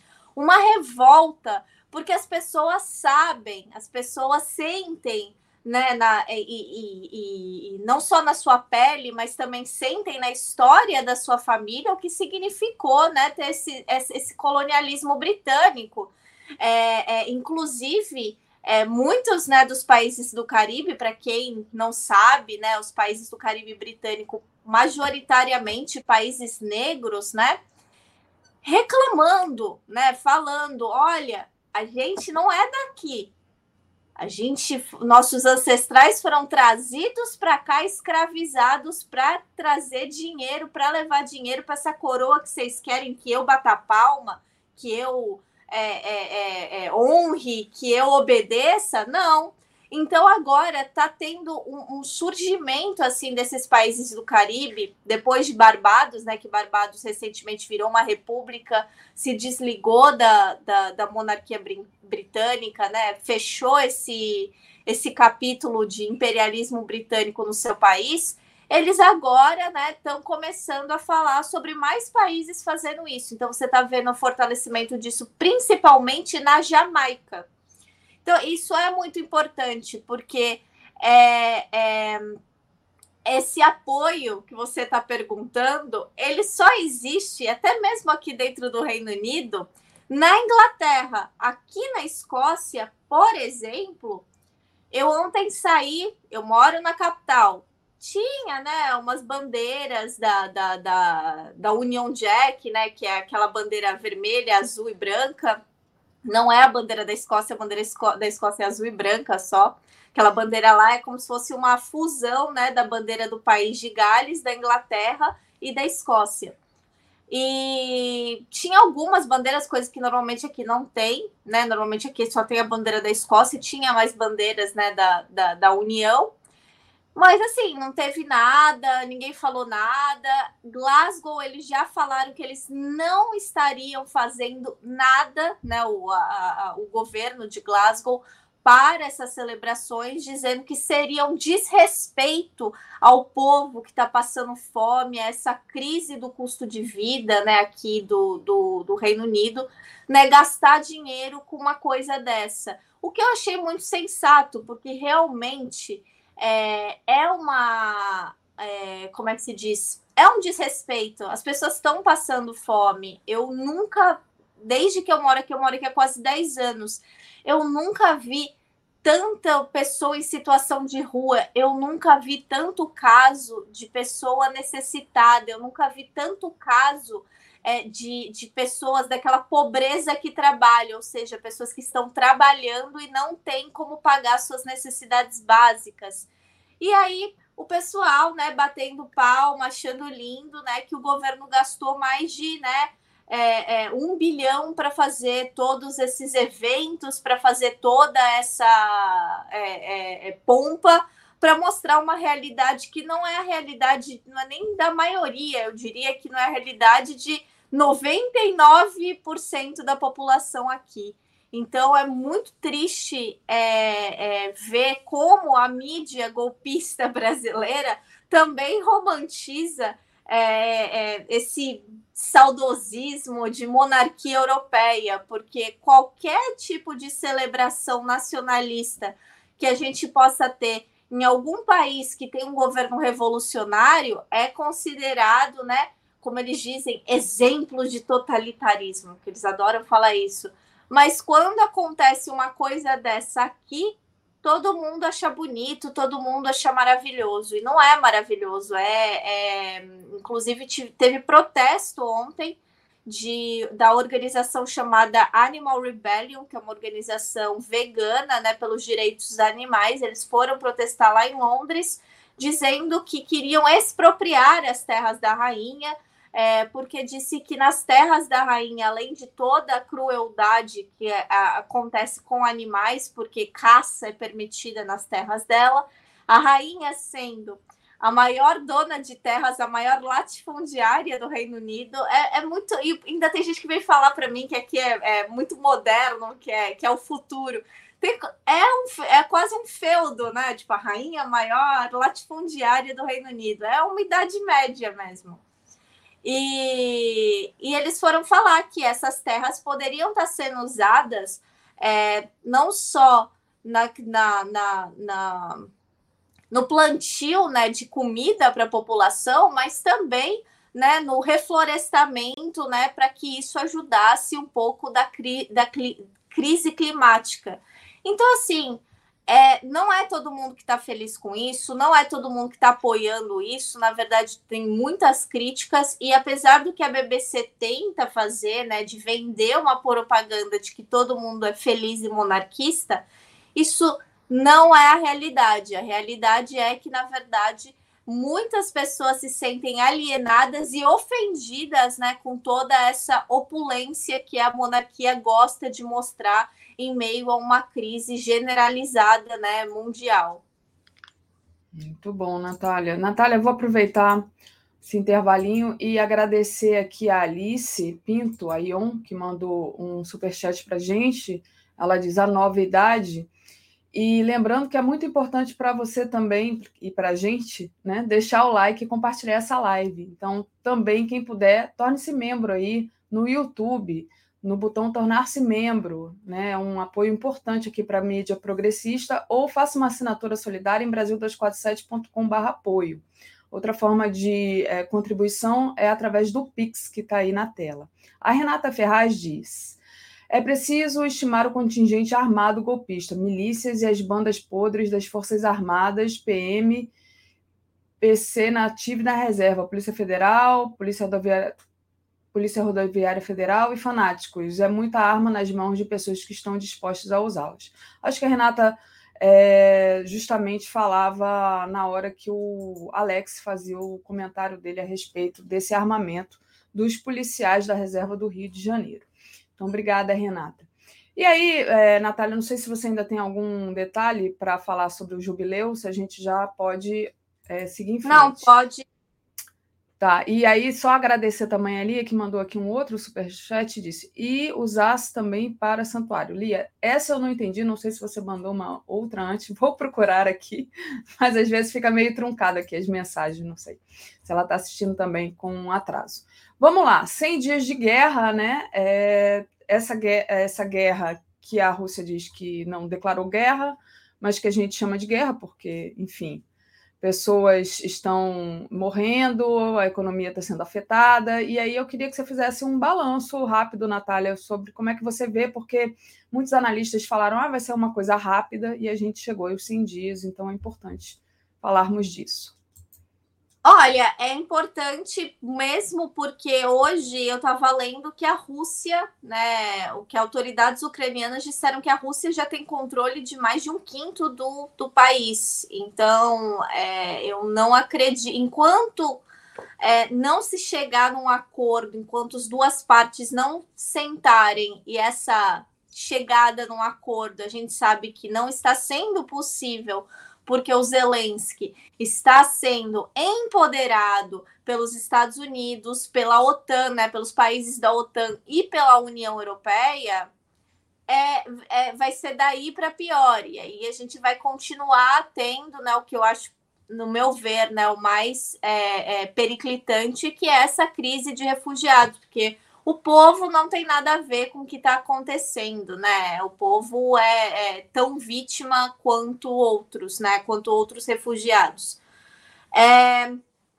o que está acontecendo em toda a Europa, Daphne, que é importante falar, é, e que tá. É, isso é uma coisa que me pega muito, porque eu discuto muito aqui, eu e o Carlos, né, no Europa 247, a gente conversa muito, que às vezes as pessoas né, do Brasil têm a é, é, falsa percepção de que todo mundo na Europa é rico, que ah, que se dane o europeu, porque a gente aqui tá, tá, tá em situação de dificuldade é, a gente está numa situação ruim, mas eles também estão. A classe trabalhadora europeia está numa situação muito ruim.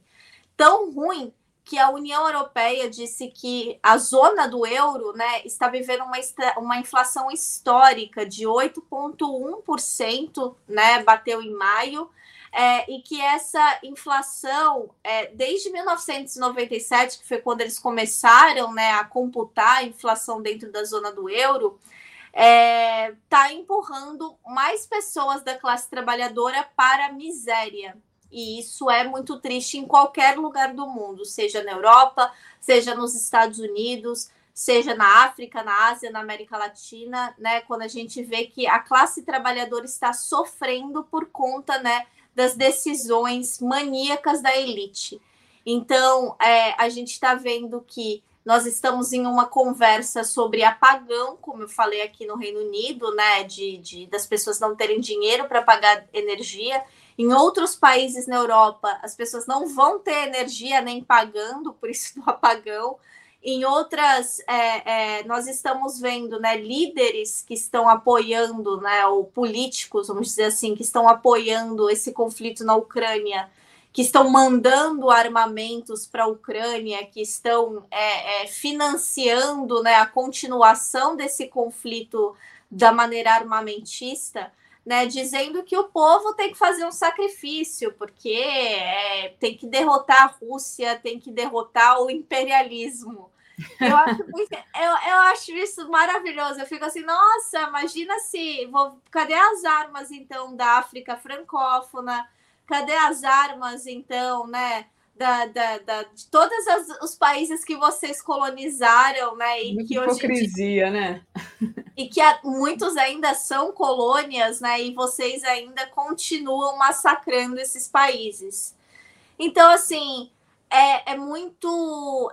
É, é, uma hipocrisia, mas ao mesmo tempo é uma hipocrisia também com a classe trabalhadora, porque muitas pessoas daqui não é que elas apoiam, elas são racistas e apoiam o imperialismo, acham tudo lindo. Não, muitas pessoas aqui não sabem o outro lado porque elas não têm acesso a esse outro lado, elas não veem essas notícias. É, eu participo de muito evento é, internacional com o pessoal da Europa, com o pessoal dos Estados Unidos. E as pessoas, quando eu começo a falar do Brasil, quando eu começo a falar da América Latina, o pessoal fica boquiaberto, porque eles não sabem, essas notícias não chegam para eles, essas notícias não, não, não, é, é, eles veem somente o lado, né, que está vendendo essa propaganda do império. Eles não veem o outro lado, porque o outro lado está sendo censuradíssimo, né? E tão censurado que, por exemplo, recentemente a BBC fez uma matéria que eu achei assim atroz é, de perseguição a um acadêmico aqui do Reino Unido, é, aqui da Escócia mais especificamente, porque ele estava né, na, na, na, nas aulas dele universitárias falando né, que a gente não pode dizer que a Ucrânia é uma vítima, a gente não pode dizer que a OTAN é herói, que existem argumentos, ele ainda falou, existem argumentos dos dois lados. E agora, né, para você ver, a BBC fez uma matéria sobre ele. Por quê? Porque estão tentando né, acabar com esse acadêmico, né? Pegaram, inclusive, uma estudante de intercâmbio, fizeram toda uma história melodramática de que ela tinha sonhos de vir estudar aqui, quando veio estudar aqui, é, é, teve que ser é, é submetida a esse tipo de discurso que faz é, ideologia de, de guerra pró é, é, imperialismo russo, uma coisa assim absurda, mas é, é isso que sai na mídia, é isso que eles veem, é isso que, que, que, que aparece. Justamente essas pessoas que né, tão. É, é, que muitas vezes, quando você vai contar o outro lado, quando você vai falar do outro lado, elas param e falam: Nossa, eu não sabia que era assim, nossa, eu não, não, não tinha ideia, ou então nem sabem mesmo o que está acontecendo. Então, é, é, é, porque a gente aqui está passando por uma censura pesada. Eu, por exemplo, segunda-feira eu e o Brian, a gente entrevistou uma jornalista brasileira que mora na, Ru na Rússia, né, a, a, Gesilda, e, a, e, a, e eu estava perguntando coisas da mídia russa, porque eu não tenho mais acesso a nada. Aparece, inclusive, nas minhas redes sociais, quando alguém posta um link é, da, da Sputnik, do, do RT, é, aparece para mim, esse mídia, essa mídia está censurada nos seguintes países. Aí, tipo, tem a listinha dos países. E eles, né, vendem, aí vem novamente a hipocrisia, eles vendem isso como uma coisa aceitável, porque nós não podemos, né, deixar a disseminação da propaganda é, é, é, de guerra imperialista russa. Mas quando a gente vê esse mesmo movimento acontecer em países né, revolucionários, em países que não fazem parte né, do, do, do capitalismo, ou países né, que tem algum tipo de rixa com os Estados Unidos, aí é ditadura, aí a gente tem um problema, né? Aí a gente tem uma crítica, aí a gente tem que reclamar, aí a gente tem que né, surtar e falar que eles é, estão na liberdade. Porque é importante que as pessoas entendam que a maioria da população não se vê vivendo, não estou falando das pessoas politizadas, eu estou falando né, do, do cidadão comum eles não se veem vivendo no capitalismo, eles se veem vivendo no mundo livre. Para eles é isso. Então, essa guerra, é, é, é, eles veem como a Ucrânia lutando pela, pela entrada na liberdade, que seria a entrada né, na, na, na comunidade europeia, a ocidentalização. Para eles, o Ocidente é liberdade porque eles justamente tiveram uma educação e vivem numa sociedade extremamente eurocêntrica até mesmo, né, as pessoas que vieram para cá de origem, né, não branca, né, aqui no, no, no, na Europa a gente tem, né, pessoas do mundo inteiro, né, as pessoas do sul global que vieram para cá, que são de origem, né, de, de pessoas desses países, elas não têm essa ideia, porque elas passaram a vida toda escutando justamente esse discurso. Então, essa guerra é muito sobre isso, é sobre é, é, é, o eurocentrismo ditando inclusive de maneira é, para muitas vezes burra, porque aí a gente tem que falar que não é falta de conhecimento, é oportunismo, da suposta esquerda né, europeia que está abraçando né, o Zelensky como uma pessoa maravilhosa, que está como um lutador da liberdade, quando que a gente sabe que não foi assim.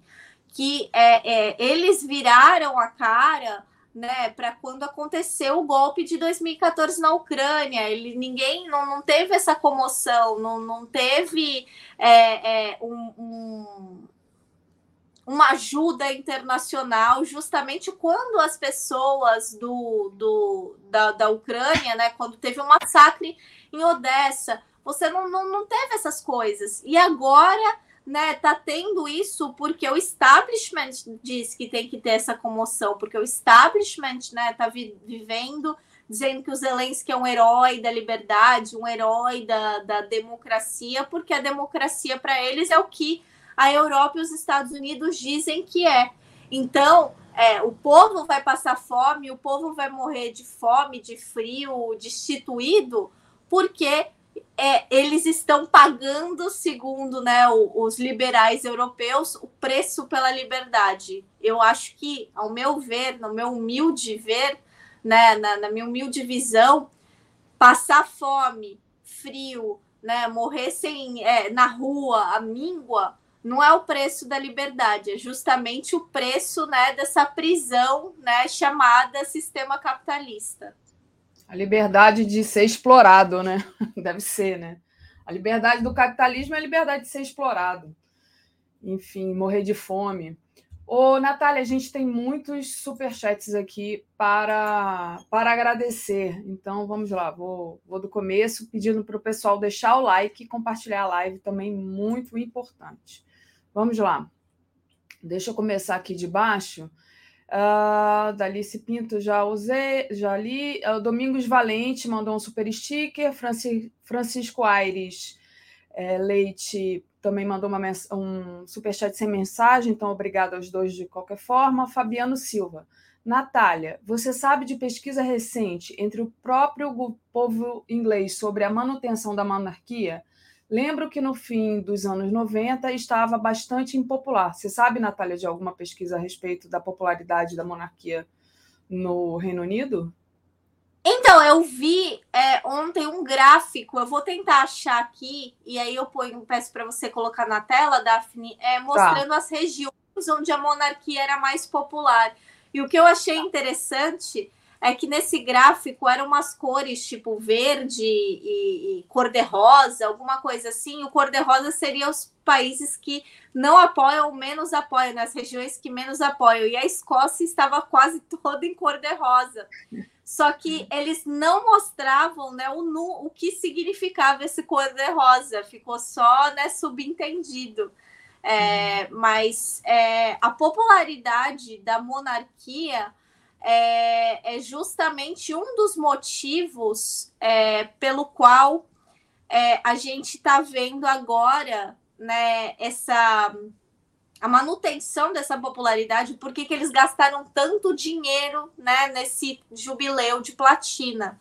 Porque foi muito abalada com esse escândalo né, do, do príncipe pedófilo e principalmente né, com a crise generalizada do custo de vida, né? Mais gente ficando pobre, mais gente né, tendo acesso a materiais que provam quão horrível é, é, é a monarquia é, de maneira institucional. Por exemplo, eu esqueci até de comentar isso aqui. Eu achei muito interessante, porque teve gente que veio brigar comigo por ter postado isso nas minhas redes sociais saiu uma vaga de emprego para você ser arrumadeiro, né? Camareiro, né? Camareira no, no, no, Palácio de Buckingham, né? A vaga de emprego pagava menos do que o salário mínimo, Daphne. a, e aí teve gente que veio falar para mim, falar, ai, mas como você é implicante e além de tudo diz na vaga de emprego que você pode morar no palácio. É, você pode morar no palácio se você ainda tiver um desconto desse salário que é menos do salário mínimo. Ou seja, né? Porque eles são a monarquia, eles acham que eles têm o direito de contratar uma pessoa pagando menos do que é estipulado pela lei. E ainda é tem como... gente que defende. O pior é ver brasileiro defendendo isso. Gente, é. pelo amor de Deus, eles querem pagar menos que o salário mínimo. Então, esse tipo de coisa, esse tipo de arbitrariedade, né, como por exemplo também, né, documentos que foram encontrados ano passado, recentemente mostraram que até mais ou menos 1970 ah, existiu uma ordem vinda da Casa Real. Casa Real seria, né, a família, né, da Elizabeth quem controla, né, a família da Elizabeth. No caso, né, não é ela né, e os assessores dela, né, a, a equipe dela, que até os anos 70, pessoas que não fossem brancas britânicas, ou seja, né, imigrantes e não brancos, não poderiam ter nenhum tipo de cargo de escritório né, nos negócios é, é, ligados à realeza porque eles têm negócios, né? Eles controlam, né, o, o, chamado, né, o estate, que seria tipo o fundo, né, de dinheiro da, do, do, da rainha. Rainha não é só rica porque ela é a rainha, a rainha usou, né, investiu o dinheiro que ela pegou do povo para investir em negócios, para investir em empresas, ações, é, é, imóveis, diversas coisas. Então existe toda uma indústria por trás da monarquia. E até os anos 70, quem não era branco não podia né, ter um cargo de escritório. Você podia trabalhar como faxineiro, você podia trabalhar como é, é, é, é, na cozinha, mas você não podia ter né, um cargo de mesinha, você não podia ter um cargo que fosse é, considerado né? importante, né? Ocupar esse cargo importante, porque, segundo eles, só brancos britânicos podiam fazer isso. Então, quer dizer, né? Defender isso aqui também é, é, é, é mostra muito mais do seu caráter do que você tentar defender é, uma suposta tradição histórica. Perfeito, Natália. Deixa eu continuar lendo aqui as mensagens. A Margarida diz: Bom dia, Dafne Natália. Natália sempre com comentários que é um ensinamento, obrigada. E só agradecendo aqui é, também a Lia Oliveira, que diz justamente quem poderia pagar mais. A Vanusa Gomes, querida, que mora na Europa, também mandou aqui um boa tarde para a gente, Natália. Obrigada, Vanusa. Beijo para você. Roberto Santos, Natália, que aula. E a, o debate petroleiro, petroleiro, né? Quando vi a manchete, achei que Moraes é, tinha incluído PCC e não PCO. Pensei, não é possível.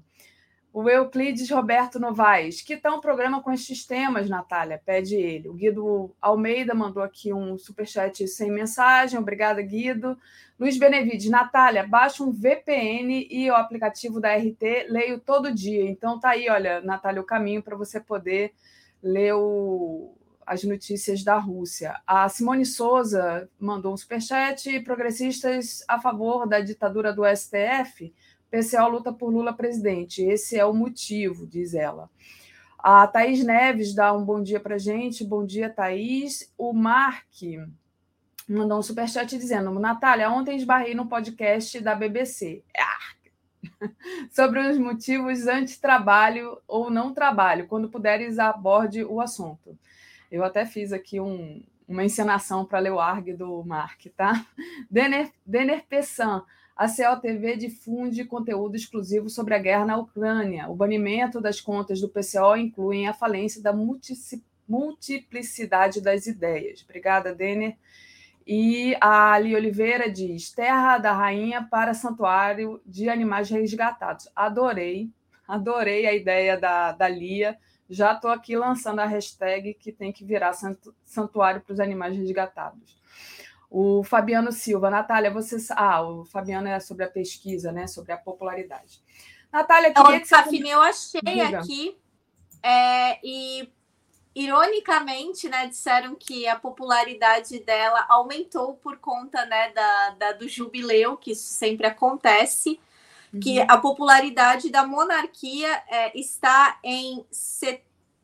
não, está em 62%, né, que ela baixou 11 pontos desde do, do, do último jubileu, do jubileu dos 60 anos, né, que aconteceu em 2012, é, e que agora está em 62%.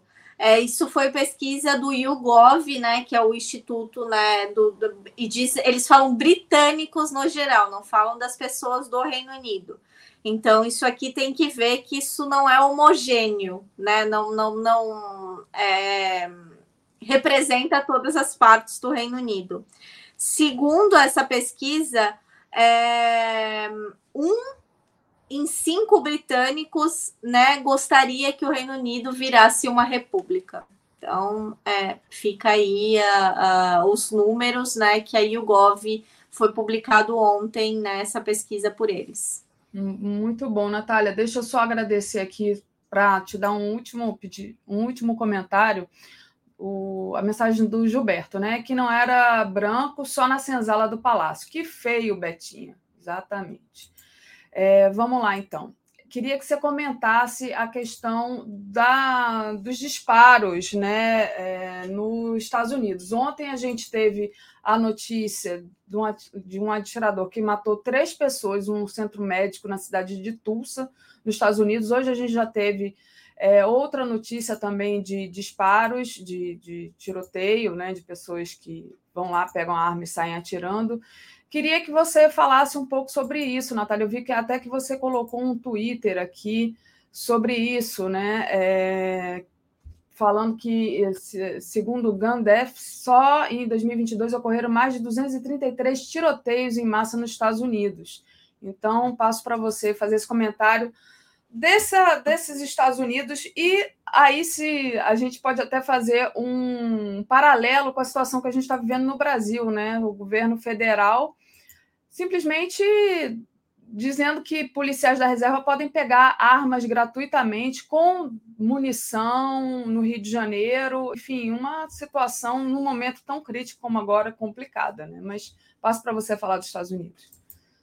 É, Daphne, o que é interessante é que é, na semana que aconteceu né, o massacre em Uvalde, né, no Texas, é, Oklahoma, que é onde, para quem não sabe, né, o estado onde Tulsa é a capital, é, eles estão discutindo uma nova lei de mais é, direitos, mais é, é, amplitude nos direitos para quem possui arma de fogo. Estão querendo estender ainda mais.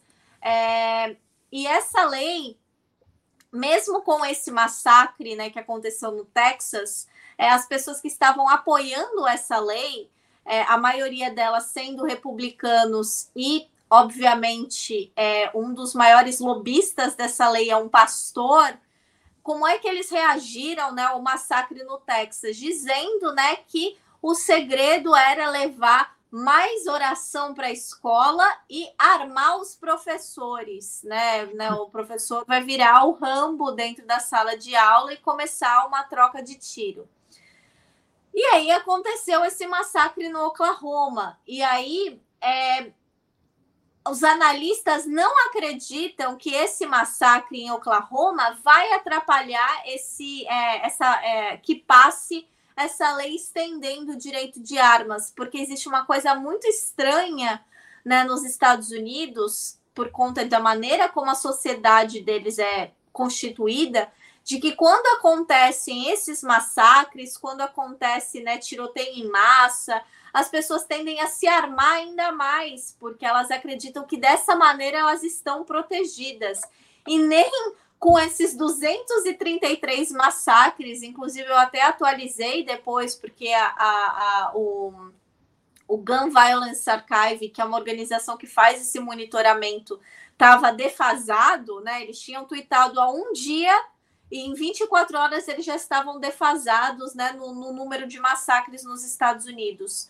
É, eles colocam justamente essas pessoas, né? Eles colocam as, é, é, numa posição em que você acha que você tem que se proteger com armas de fogo e não você se proteger dando menos armas. E, por exemplo, muitas pessoas estavam falando né, em relação ao porquê que esses tiroteios, estudos existem, né, por que esses tiroteios acontecem nos Estados Unidos tanto, é, por conta né, da, da, da, formação da sociedade, de como as coisas acontecem lá, e principalmente porque as pessoas não têm acesso a nenhum tipo de cuidado com a sua saúde mental.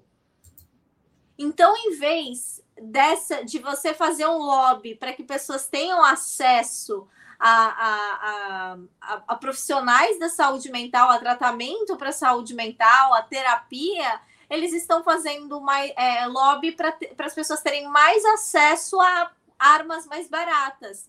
E é justamente isso que a gente vai ver acontecer no Brasil, com que é o que o, que o Bolsonaro está querendo. O Bolsonaro é, ele está estimulando, porque ele, obviamente, é, não está fazendo isso de graça. O, a, o lobby da indústria da arma é um lobby bilionário, né? o lobby que movimenta, é um dos maiores lobbies do mundo, e é um lobby que movimenta diversos movimentos como é, políticos, como por exemplo, né, o Partido Republicano nos Estados Unidos, eles, né, obviamente, são dos financiadores do Partido Republicano, porque eles acreditam, né, que você comprar uma arma, você vai estar tá se protegendo, né? São pessoas que estão numa situação frágil, né? Vão achar que elas vão se proteger, que elas têm o direito de fazer justiça porque elas foram injustiçadas pela sociedade de alguma maneira. E a gente não vive, né, num faroeste, a gente não vive, né, num, num, num filme né? A gente está falando de vidas que foram destruídas, não só das vítimas, mas também é da, das famílias dessas vítimas, né? O que está acontecendo lá no Texas, por exemplo, em que ontem teve o um confronto do avô de uma das vítimas, né? De uma das crianças vítimas, né? De, desse massacre é, no Texas. É, é, confrontando a polícia, falando por que, que vocês não fizeram nada, Por que, que vocês não foram ajudar? E aí a polícia começou a falar: você tem que se afastar, você tem que se acalmar. E ele falou: por que você vai me prender? Porque vocês só fazem isso, vocês prendem inocentes e vocês né, não fazem o suposto trabalho de vocês. Então, isso, Daphne, está dando margem para que as pessoas acreditem que elas precisem de mais armas. E essas armas não estão sendo usadas para proteção, elas estão sendo usadas em massacre, elas estão sendo usadas em. É, é, não vou nem falar de latrocínio, mas elas vão ser usadas em feminicídio, elas vão ser usadas né, em disputas domésticas, em disputas é, é sociais.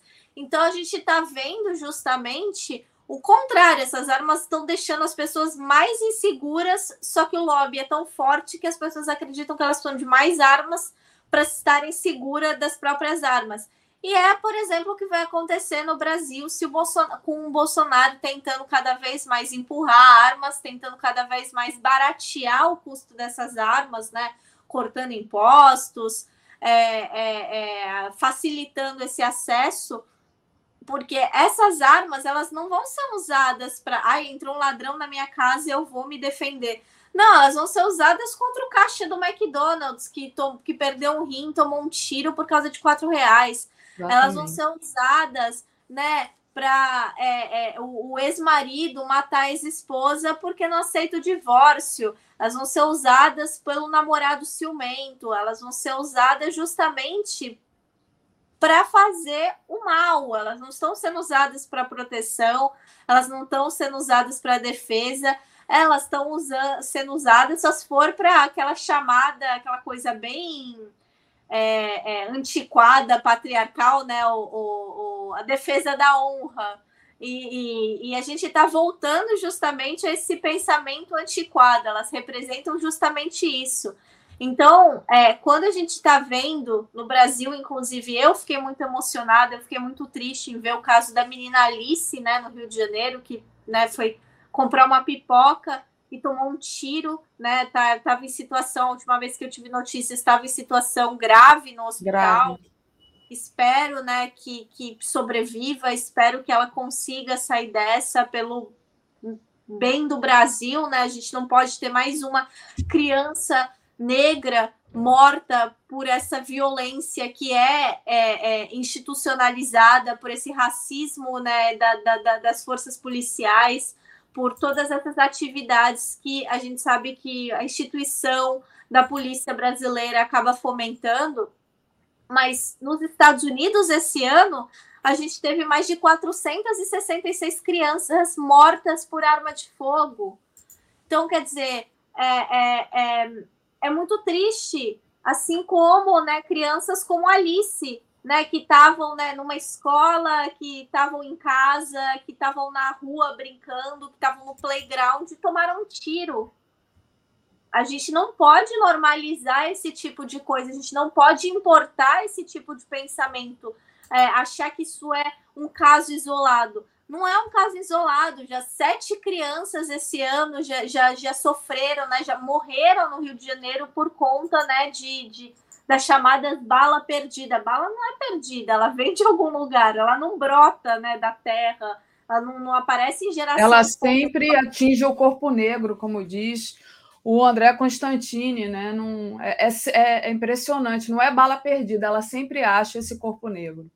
Exatamente. E assim, e é uma família que vai estar destruída. A gente não, não, nunca fala, né? A gente nunca vê o que, que acontece né, com as famílias dessas vítimas, né? Dessas é, é, é, crianças que foram vítimas dessa violência que é perpetuada pelo Estado e que a gente, né, em vez de procurar modelos para mudar tudo isso, para revolucionar tudo isso, não. A gente tem um Estado que está abraçando o pior modelo do mundo, que é o modelo dos Estados Unidos, em que crianças têm que fazer treinamento de tiroteio em massa nas escolas, que tem detector de metal nas escolas para tentar evitar que crianças entrem armadas, porque desde cedo existem é, é, nos Estados Unidos é, é, crianças ganham armas, pais acham bonito ensinar a criança a atirar.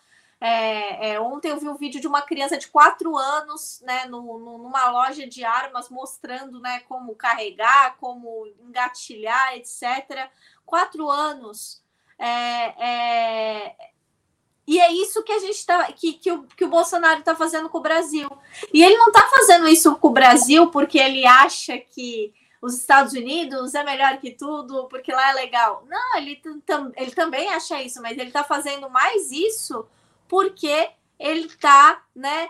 Por trás dele existe esse lobby fortíssimo da indústria da arma, que é uma indústria que mata, né, diariamente muita gente no mundo todo e ninguém olha, né, com, com olhares é, é, é, acusadores para ele da maneira que a gente deveria olhar, né? A gente deveria ver eles como os grandes vilões do mundo e não como é, uma parte é, é, da sociedade que a gente tem que tolerar por conta né, dessa falsa é, é, dessa falsa retórica de que armas provêm seguranças seguranças contra as próprias armas, né? Então assim não, não faz sentido e novamente é muito triste. É, é, eu, eu, provavelmente eles não vão assistir, mas eu queria deixar aqui o meu abraço, o meu carinho o meu afeto para a família da Alice, porque realmente a gente tem que parar de normalizar esse tipo de notícia e saber que amanhã,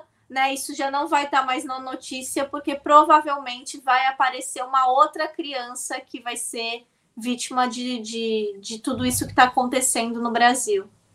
Muito bom, é, Natália. Exatamente a Alice Rocha, né, que foi atingida com uma bala na cabeça no bairro da Taquara ontem. Bairro este que é controlado pela milícia. A Andréa Matos mandou aqui: a bala tem CEP, como, sim, como cita o malungo André Constantini. Então, é, boa, querida Andréa, que está sempre aqui conosco também, e é, é, enfim, uma voz potente aqui na nossa comunidade. A Ali Oliveira diz: bolsonarismo, trumpismo, armismo é igual é uma faixa vibra, vibratória pairando no planeta. A Maria é, Celina Pereira Carvalho falou assim: disparos em massa nos Estados Unidos. Aí ela mandou uma frase em inglês, eu vou fazer a tradução para o português. Aqui se faz, aqui se paga. Porque eu não vou ficar falando em inglês aqui. Massacres internos são reflexo do que se fazem no mundo, Maria. É, desculpa aqui a adaptação. Paula Breves está é, tá agradecendo pela excelente live e a Maria Socorro Pereira dos Santos. Grande Natália, é bem assim. Os com o complexo de vira-lata acham que o trabalhador europeu vive em uma condição nababesca. Likes, Pix, membros. Vamos. Obrigada, Maria do Socorro, está sempre aqui fazendo a nossa campanha. É, o David está tentando entrar aqui. Acho, acho que agora ele conseguiu. Deixa eu só passar aqui rapidinho para a Natália falar o que, que vai rolar hoje nos Veias Abertas. Natália, sua programação de hoje. Falando em bala, arma, em papapá, né? A gente vai falar da Colômbia, né? E eu falei isso porque quem inventou a arminha com a mão foi justamente o Álvaro Uribe, né? Que era o presidente de extrema-direita colombiano que a gente pode equiparar ao Bolsonaro e que agora, né, o que ele, né, o, o, o, o que ele representa, ele não está ali, não está mais no poder, ele não está mais nas, nas eleições porque ele está respondendo processos, mas o, a ideologia que ele representa, né, está lutando justamente com Gustavo Petro nesse segundo turno das eleições colombianas que vão acontecer daqui duas semanas. E eu vou receber a Vanessa Martino do Comunica Sul, que estava na Colômbia, né, acompanhando as eleições, para contar como está o clima lá e como é que vai né, se dar esse segundo turno, porque o que está acontecendo lá é muito sério, é muito grave, e nós brasileiros temos que ficar ligados para que a mesma coisa não aconteça no Brasil.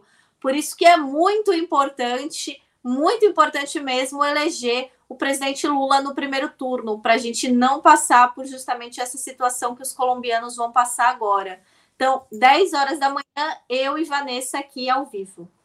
Muito bom, Natália. Obrigada pela participação de hoje, pelas análises. A gente vai ficando por aqui. Valeu.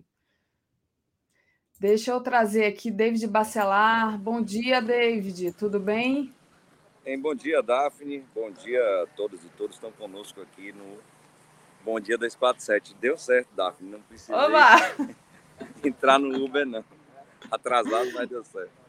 O David falou assim: hoje eu vou entrar do Uber. Eu falei: ah, vai ser inédito dos lugares diferentes que você tem entrado aqui na TV 247, mas aí ele conseguiu chegar. E tá falando, você está falando do Rio de Janeiro, em frente ao edifício da Petrobras, David? É um dos prédios da Petrobras aqui no Rio de Janeiro. Hoje é, estão com três prédios, né? Trabalhadores divididos em diversos lugares. Aqui fica no Maracanã é DIB, Edifício Otto Barbosa, é onde ficam vários trabalhadores, principalmente aqui de recursos humanos, tributário, contabilidade. É, e a, nós teríamos uma reunião aqui às 9 horas com o RH da Petrobras, mas infelizmente ela foi desmarcada de última hora, desrespeito total aqui ao movimento sindical, já sinalizando como é que vai ser a nossa campanha reivindicatória. A gente já avisa aqui, né, os companheiros e companheiras que estão conosco é, no Bom Dia 247, que são petroleiros e petroleiras, já sinalizando esse desrespeito da gestão da Petrobras para com a categoria e entidade sindical, que marcam a reunião aqui e praticamente ontem, já perto de meia-noite, desmarcaram a reunião. Um absurdo. Um absurdo. Muito, todo mundo indignado aqui. Está aqui o pessoal que participar da reunião, todo mundo muito puto. É, é um desrespeito e vocês estão em luta, né, David? Vocês têm feito é, atos é, em relação a isso. É, tem até uma fala sua na Câmara muito importante. Não sei se você quer começar falando justamente sobre essa questão do ato que aconteceu ontem, ou se a gente já fala da sua fala na Câmara, porque justamente é, eles estão tentando privatizar, né? E vocês estão nessa luta. Você já anunciou que vai ser o maior movimento grevista que a Petrobras já participou. Então, passo para você me orientar o que, que você quer que eu coloque na tela, ou se você já quer falar antes, explicar um pouco para o público a respeito do que, que vem acontecendo em relação a essa resistência. Bem, Daphne, eu acho que primeiro poderia aqui trazer essas informações do que aconteceu é, ontem do que está acontecendo hoje, tem tudo muito a ver, uma coisa está relacionada à outra. Ontem, no dia 2 é, de junho, é, não sei se você tem as imagens aí, é, nós realizamos é, atos em todo o Brasil. Foram atos é, chamados pela FUP e pela FNP. É, tivemos paralisações pela manhã, muito cedo, nas bases, onde os trabalhadores e trabalhadoras estão. Atividades que foram realizadas todos os nossos sindicatos. São 18 sindicatos que estão aí juntos nessas atividades, desde lá do Amazonas, Pará, até o Rio Grande do Sul. As imagens aí estão demonstrando.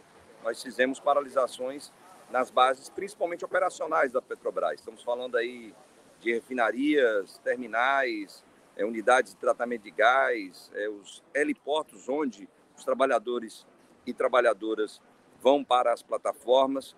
É, ou seja, demos uma sinalização muito explícita à gestão da Petrobras de que a categoria petroleira ela não está para brincadeira, não somente para a gestão da Petrobras, mas também para o governo Bolsonaro. Até porque ontem, dia 2, foi o dia em que é, o governo iria tomar uma decisão com relação à inclusão da Petrobras no programa de privatizações, é, junto, por sinal, com a PPSA, que é praticamente a Receita Federal que controla é, o pré-sal no nosso país. Então, as atividades foram muito fortes, Daphne, é, em todos esses estados. Estamos repetindo aqui, foram 18 sindicatos que realizaram essas atividades.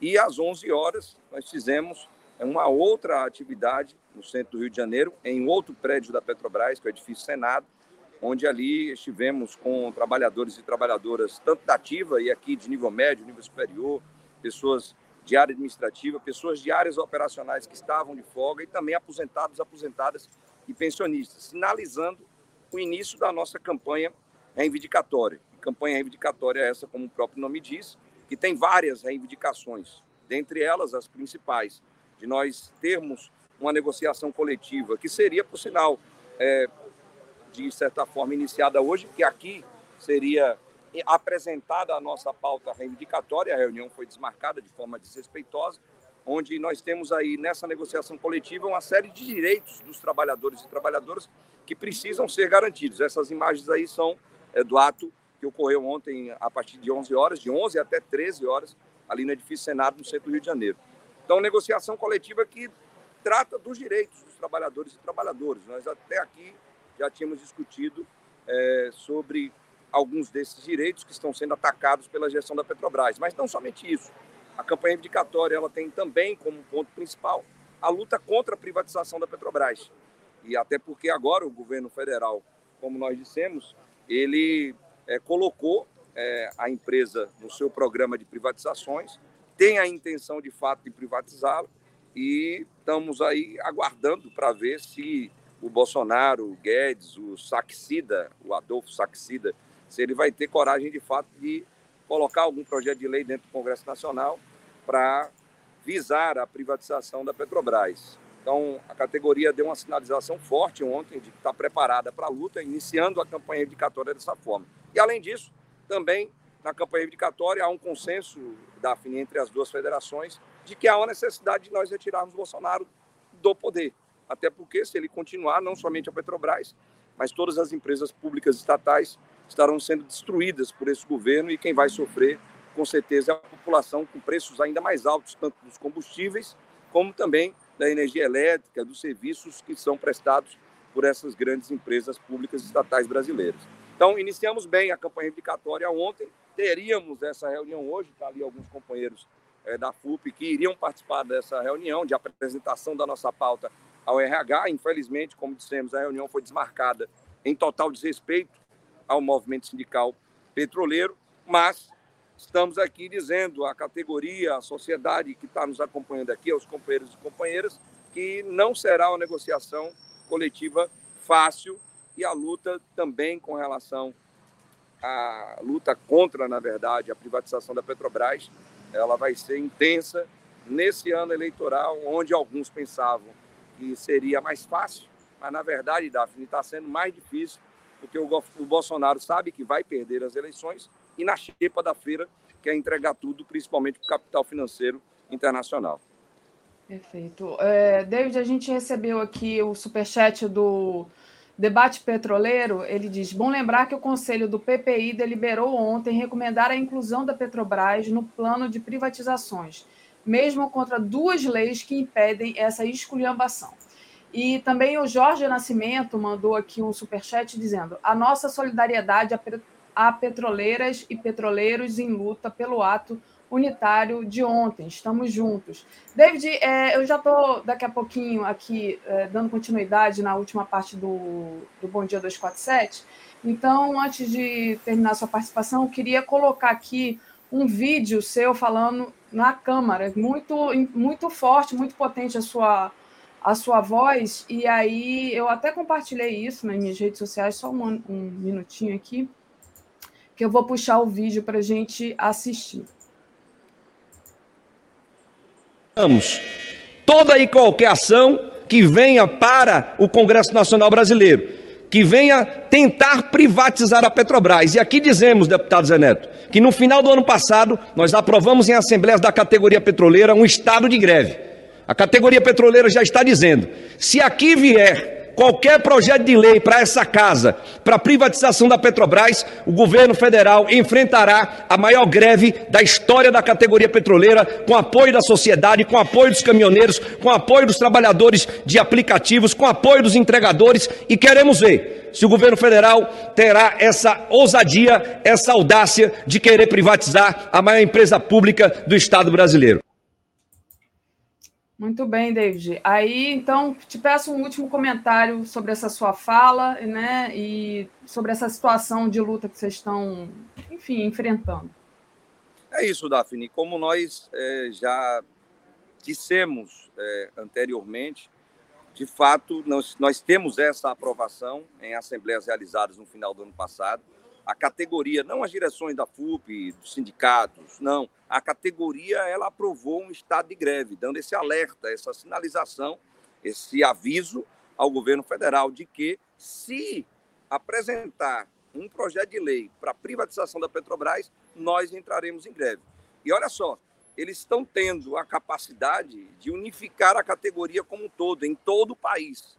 Eles estão tendo a capacidade de puxar a indignação da sociedade brasileira agora contra o governo federal, porque a sociedade sabe muito bem, Daphne, que se privatizada for a Petrobras, os preços dos combustíveis irão explodir, porque o Estado, a União, que controla a Petrobras, não terá mais como interferir na política de preço dos combustíveis aqui no Brasil.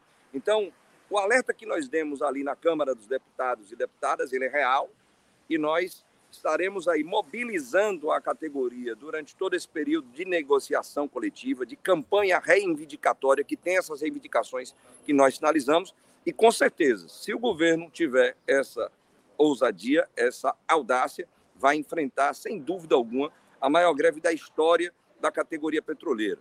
Num ano eleitoral, no ano em que, de fato, há ameaças de falta de diesel no país por conta da incompetência desse governo, por conta da gestão bolsonarista que está à frente da Petrobras e que não a faz cumprir o seu papel social, dentre tantos, que é o de garantir o abastecimento do mercado brasileiro, como sempre fez.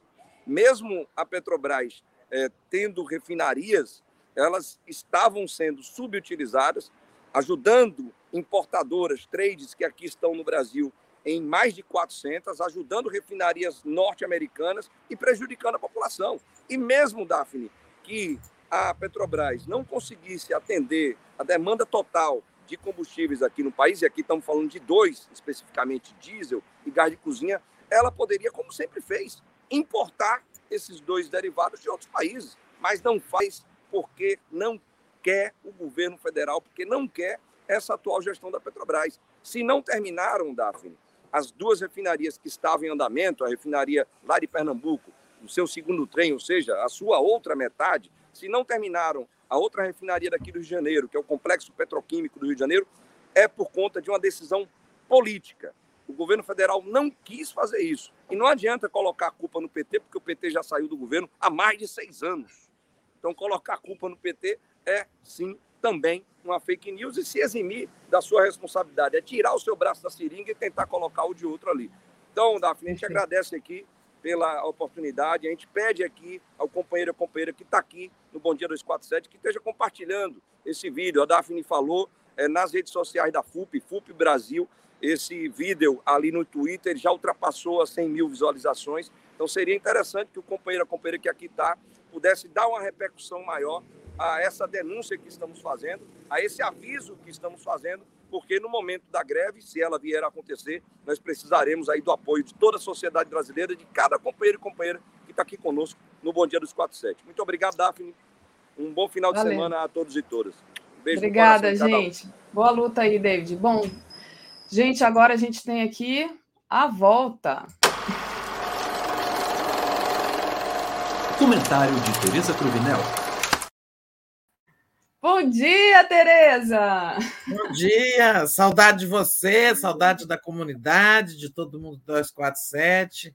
Olha, eu vou dizer, eu, eu tô com saudade, mas o pessoal aqui per, perguntava muito: cadê a Tereza? Quando é que a Tereza volta de férias? Bom, gente, então aqui, olha, Tereza voltando de férias hoje. Muito bom, né? Eu até achei que você não fosse voltar hoje, porque sexta-feira, sei não, ela vai chegar e vai descansar mais um pouquinho, merecidamente. É, Mas nada, cheguei em Brasília ontem, já de noite.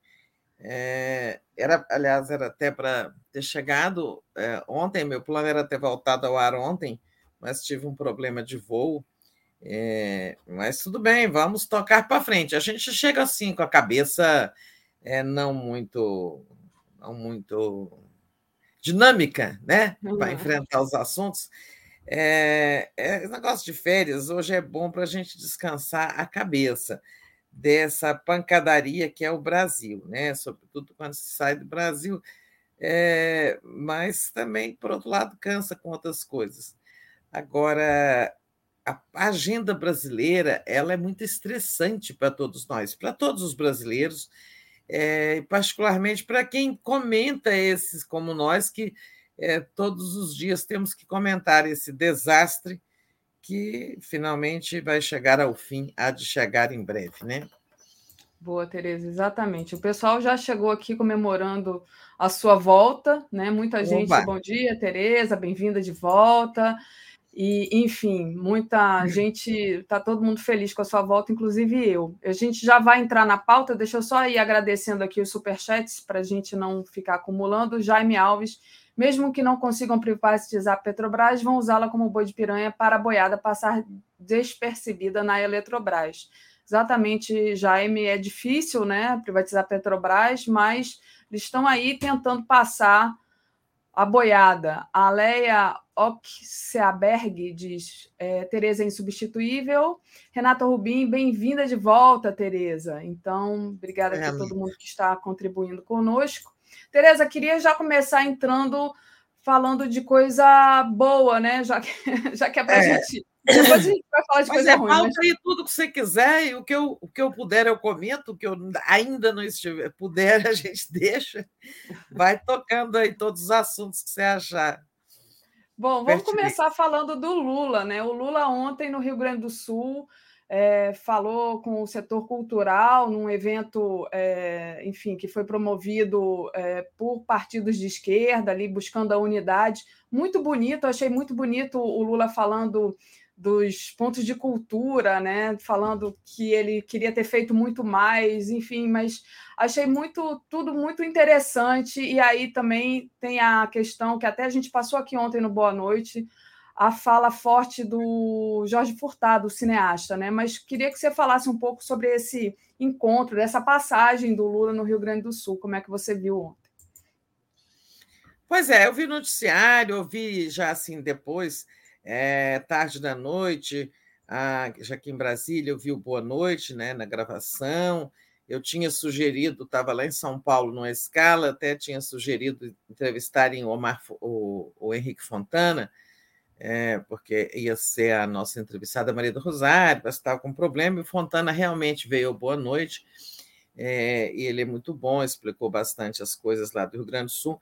E acho, pelo que eu vi, uma passagem né, muito bem sucedida do Lula por Rio Grande do Sul, é, um estado que, como a gente tem visto nas pesquisas, é, o Lula está na frente, mas tem uma dianteira, digamos, menor do que em outros estados, muito menor, é claro, do que no Nordeste, em relação ao Bolsonaro, é, por força de, de agronegócio, e mesmo do crescimento do conservadorismo no Rio Grande do Sul. Mas, o, como o Henrique Fontana estava lembrando, é, o Lula sempre ganhou no Rio Grande do Sul as eleições presidenciais, nas eleições que ele disputou, mesmo quando o PT perdia no Estado. Né? É, lembrando que o PT governou, tem fez um, um, um, ciclo de governos históricos no Rio Grande do Sul, do Olívio Dutra, do Tarso Genro, né? É, depois em coligação com o PDT, do o governo do Alceu Colares, é, governos que deixaram marcas como o orçamento participativo, né, que é uma, foi uma criação do, dos governos do PT gaúcho, e eu achei as duas coisas interessantes, né, duas coisas muito interessantes dessa viagem. Teve, acho que teve muita agenda, mas é, primeiro esse encontro com os partidos, porque lá tá, é, tem assim todos tem quatro partidos de esquerda que têm é, estão com suas candidaturas compostas, né? O PCdoB com a, a Manuela Dávila, o PT com o, o Preto, é, Eduardo Preto, né? esqueci o sobrenome dele, é filho do Adão Preto, quadro é. histórico Gaúcho. Agora é, você falou, esqueci também, mas. É, o primeiro nome dele, ele é um quadro jovem, é, em suma, é, acho, que é, acho que é Eduardo, né? Não sei, depois você pesquisei para nós. É, e o, tem lá o PSB com Beto Albuquerque, também um quadro histórico, ex-deputado federal, conheço muito. É, e tem também o, é, o PC, o PC do Edgar. Edgar, Edgar, Edgar Preto. É, não é Eduardo, não, é Edgar, parecido, mas não é. é. Então, Edgar Preto. Então, então é, e o pessoal também tem um candidato que eu agora acabei me esquecendo. Quem é? Em suma, quatro candidaturas da esquerda que o Lula propôs que se entendessem, né? Para ganharem não só a eleição é, presidencial, que eu acho que é uma tradição do Lula ganhar lá, como já foi dito, mas também ganhar a, a eleição local, né? voltar a governar o Rio Grande do Sul. Mas isso depende de uma unidade. Né? Muito importante também, achei a presença do Geraldo Alckmin, né? é, lá no Rio Grande do Sul, ao lado do Lula, é, num lugar, num, num evento onde o Lula disse que a tarefa de reconstrução do Brasil, ou seja, o desastre é tão grande que não será tarefa de um único partido. Por isso a importância da frente, né, não só da frente de esquerda, mas como da ampliação dessa aliança. É, eu acho que assim a presença do Alckmin, inclusive, foi louvada pelo cineasta Jorge Furtado, já no Encontro da Cultura, ele dizendo que se mais brasileiros tivessem o desprendimento, grandeza política dele, de superar divergências, para ampliar essa frente pela reconstrução do Brasil, que é o movimento Vamos Juntos pelo Brasil, né? o movimento que, digamos, conduz a candidatura do Lula, o símbolo, signo, palavra palavra-chave da candidatura do Lula é Vamos Juntos pelo Brasil, é, é, ele disse, dizia o Jorge Furtado, o país estaria melhor. Né?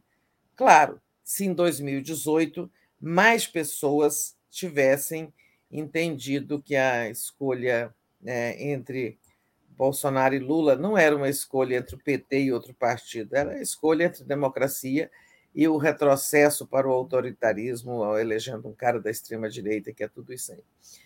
Achei bom também, Daphne, um encontro com a cultura. Sei que daqui para frente o Lula vai cada vez mais dar é, espaço para esse debate da reconstrução do setor cultural no Brasil, que foi completamente destruída, destruído. Eu acho que só tem uma instituição assim desses organismos de políticas públicas, organismos propriamente de governo, né, que foi mais destruída que o Ministério da Cultura, que é a EBC. Né? É, é, é, eu acho que é assim, das empresas públicas e, e centros de, de, política, de política pública, é a EBC, seguida do MINC. Né? Nenhum outro ministério foi tão desmantelado contra o MINC. Por sinal, os dois são, foram, né, inclusive na minha gestão, grandes parceiros, Ministério da Cultura e, e, e a, empresa pública de comunicação. Né? É, e lá teve aquela fala, nós mostramos ontem no Boa Noite, aquela fala tão assim tocante né, do Jorge Furtado, um grande cineasta, é, dizendo isso, que o Lula tem essa capacidade de entender o Brasil é, e que não é possível termos aí o país governado por uma pessoa com tantos mais maus exemplos, lembrando ele que é cara que nega a ciência, o único governante não vacinado do mundo, né, é, todos esses retrocessos, essa coisa de armar a população e tal. Aliás, é, lá nos Estados Unidos, o debate está muito intenso sobre desarmar a população, né? por conta desses seguidos atentados. Né? Eles tiveram, nos últimos 30 dias, talvez, três grandes atentados com arma de fogo, com mortes de crianças, né? É, um na Califórnia, outro no estado de Nova York, depois um aí na, na, em no Texas. De modo que, enquanto lá se discute desarmamento da população civil, aqui o Bolsonaro quer continuar armando a população civil. Agora teve essa liberação de armas para ex-policiais, para policiais aposentados. Né? O que é que ele quer com isso? Né? É, é, é onde a gente pensa que é, é digamos, preparar, isso é preparação para um plano golpista, né?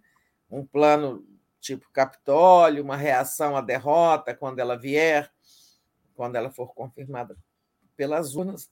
É, achei muito bacana aquilo que o Lula falou, de ter um, um comitê cultural, ou um centro, ou, em suma, um conselho em cada estado, né, para elaborar as políticas culturais de acordo com a realidade regional. Né?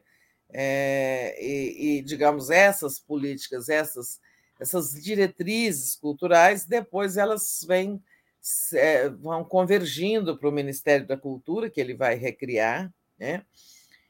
para gerar políticas públicas, porque nem todas podem ser aplicadas de modo igual né, em todo o país. Né? Você tem as exigências de políticas culturais da Amazônia, dos estados da Amazônia, são muito diferentes das exigências culturais, de políticas culturais do Rio, São Paulo, Brasília, né, dos centros urbanos. Enfim, Acho que foi uma passagem bem bacana pelo Rio Grande do Sul. E é isso, pé na estrada, né? Exatamente, pé na estrada. Deixa eu é, agradecer ao pessoal que está aqui compartilhando e deixando o, o, like aqui na nossa transmissão, muito importante. Vamos lá e agradecer aqui ao pessoal que está nos enviando superchats. Vamos lá, o Gilberto, bem-vinda, Tereza. Eu acho que vi Tereza no balcão do Palácio de Buckingham, ao lado de Betinha, estava acenando. Esse Gilberto Cruvinel, muito engraçado. Não, Você estava lá, Tereza, no jubileu da rainha? É, e se estivesse, não estaria festejando a monarquia, tá? Muito bom. A Thaís Neves diz assim: Tereza, que bom ver você. A Antônia Santos, Tereza, bem-vinda. Tânia Yasmin, bom retorno, Tereza. Você faz falta no Bom Dia. Rosângela Pinheiro, Tereza e Daphne, dupla mais querida. Bom dia, bom dia, Rosângela. Graça, é, tem que atacar o Arthur Lira e a Malu da Flon. Bom dia, Flores. Xandão calando à esquerda. Não faltou aviso. Pedir reforma no judiciário agora é crime. Daqui a pouquinho, Malu, a gente vai falar disso com a Tereza. Vamos dar continuidade aqui a ordem que eu tinha estabelecido mais cedo. Daqui a pouco a gente fala dessa questão do Alexandre Moraes. Vamos falar, Tereza, do agregador de pesquisa do Estadão informou que o Lula ganharia no primeiro turno com 52%. Então, o Lula só perde, não, só perde não, ele não perde na verdade, mas o Lula só fica assim quase empatado com o Bolsonaro quando é no Paraná Pesquisas, né? Que é aquela pesquisa que a gente acha que o Bolsonaro pode manipular porque tem contrato com o governo federal. Mas no agregador da pesquisa, quer dizer, várias pesquisas juntas, não é isso? O Lula já ganha no primeiro turno. Tira a Como é média, é, é. É a média, né? É. Como é que você vê essa média que o Lula já está lá na frente. É, pois é, o Paraná Pesquisas soube-se agora, né? Vi ontem que soube-se, descobriu-se um contrato recente com o, o, governo, com a SECOM, e, e, essa era exatamente uma pesquisa muito discrepante, né? Assim, do conjunto das pesquisas, discrepante no sentido de ela sempre apontava o Bolsonaro com um patamar melhor. É, se não diminuía muito do Lula, diminuía um pouquinho, mas ele estava. O, o, desempenho do Bolsonaro estava sempre melhor do que nas outras pesquisas. E com a descoberta desse contrato, digamos, a credibilidade do Paraná Pesquisas fica ainda mais abalada, né? Mas vamos o, o, o agregador, né? O agregador de pesquisa, assim, é, ele soma várias pesquisas né, e, e, tira uma média. Então, você pega lá, Datafolha, IBOP, que se chama hoje, outro, como é que se chama hoje? Instituto de Pesquisas. É, como é que é o nome do IBOP? Esqueci o nome novo, estou com a cabeça fora do promo ainda. Mas, em suma, é, é, depois você acha para nós o novo nome do, do Ibope, que eu preciso memorizar. Você o pega. Nome do Ibope novo é. Você parece que é uma coisa, você fa... eu sei o nome, você fala, acaba que eu, eu dá o branco eu te, também. Eu te eu contamino, né? Mas em suma, Ibope, Datafolha, Vox Populi e todas essas aí que estão ah, novas, esses institutos novos que apareceram agora, né? E, nessa eleição apareceram muitos institutos novos. Então, o agregador pega isso aí e tira uma média. Qual é a média do Lula, qual é a média do Bolsonaro, qual é a média dos outros candidatos. E então, um, um, para um jornal que quase todo dia faz um editorial contra o Lula, né? O IPEC, é resultado. Não é o IPEC? IPEC, exatamente. É, que é um instituto hoje só dedicado, uma, um braço do IBOP que passou a se dedicar é, com esse novo nome, né, o IPEC, há apenas a pesquisas eleitorais. E o, anti, o IBOP, com o nome de IBOP, faz outros tipos de pesquisas de mercado e outras, né? Então, a média é isso, é insuspeito esse resultado. É, o que, que o Lula está ganhando nessa média em 52%? É, eu acho que é muito crível esse resultado, muito coerente com o conjunto das pesquisas, vindo do Estadão, é insuspeito. Né? E isso aí, sim, são, qual é a consequência disso? Duas. É, primeira, o desespero do Bolsonaro. Né? Um, um, um resultado desse, do, desse agregador de pesquisa, é, deixa o governo né, desesperado. O que, que eu posso fazer enquanto tenho junho, julho, agosto, setembro? Quatro meses para fazer campanha. Depois nós falamos disso mais adiante aí sobre essa tentativa de recriar o estado de calamidade e tal. O governo vai fazer de tudo, vai ligar o dane-se, né? Mudando ali aquela palavra vulgar, o dane-se, ou seja, vamos gastar, arrombar as contas, mas fazer tudo possível para evitar essa vitória em primeiro turno. Né? Mas está difícil. É... E a outra coisa é que o Lula precisa acelerar, com a perspectiva de vitória em primeiro turno, ele precisa acelerar a... o programa de governo, né? ter tudo isso muito pronto, e inclusive acelerar, não para divulgar, mas mentalmente, é, ali reservadamente o, o, Lula com seus botões e com quem ele quiser confidenciar até os planos de montagem do governo, né? Porque ganhando em primeiro turno é, e tudo correndo bem, né? É, não havendo é, maiores trepidações ou terremotos políticos de reação do derrotado, é, o Lula começa a fazer uma espécie de governo paralelo, como acontece nessas situações. É, tem que, o programa de governo tem que estar pronto. Por isso, hoje, muitas é, notícias sobre o fato de duas, duas novidades do programa de governo, né, que está sendo debatido lá com os sete partidos da aliança, outros aliados e tal. É, é a primeira recriação do Bolsa Família, com o nome de Bolsa Família, mas não apenas o nome, né? é o programa com aquele também com aquelas condicionalidades, né? A família tem que manter a criança vacinada, frequentando a escola, garantir um desempenho mínimo escola, não é só para colocar, em suma, que os pais se interessem pelo desempenho escolar do filho, dos filhos, né? É, em suma, abertura de porta de saída, cursos de é, preparação das pessoas para o mercado de trabalho, é, e o valor, que eu não sei se seria maior é, do que 400 reais, mas, sobretudo, o programa precisa incluir mais famílias, né? incluir mais. O Lula ganha disparado do Bolsonaro entre os mais pobres e entre os que recebem o Auxílio Brasil né, esse sucedâneo, essa cópia mal feita do Bolsa Família, porque nem condicionalidades ele tem, né? Para, digamos o seguinte: olha, o governo está te ajudando, mas você precisa se ajudar, né? E, então, assim, é, essa cópia mal feita, não sei o governo, se o, o governo Lula pretende ampliar valor ou não, mas que ampliar o número de famílias, sim, porque há um número enorme, há uma demanda represada para entrar no Auxílio Brasil enorme, de famílias que estão sem emprego, sem condições de vida ou vivendo na rua, gente demais desamparada. Então, eu acho que o principal nem é aumentar o valor, na minha opinião. Né? O principal é ampliar o número de famílias né? é, beneficiadas neste momento de crise, de recessão, consequências da Covid, consequências do governo desastroso do Bolsonaro, um pouco de consequências internacionais, guerra, etc. Né?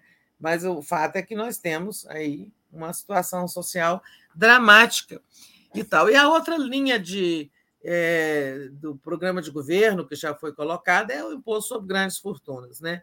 É, é imoral que no Brasil é, os trabalhadores, os que trabalham, é, e que ganham ali acima de certo valor, mas não tão grande, acho que cinco salários mínimos, é, paguem 27% e meio e os, e os muito ricos não paguem nada. É escandaloso que os dividendos, né, aqueles valores que os acionistas recebem é, das empresas das quais eles possuem, são acionistas, né, é, são, os dividendos é, são isentos de imposto de renda. Isso é absurdo, é imoral. Acho que só tem o Brasil e mais um país do mundo.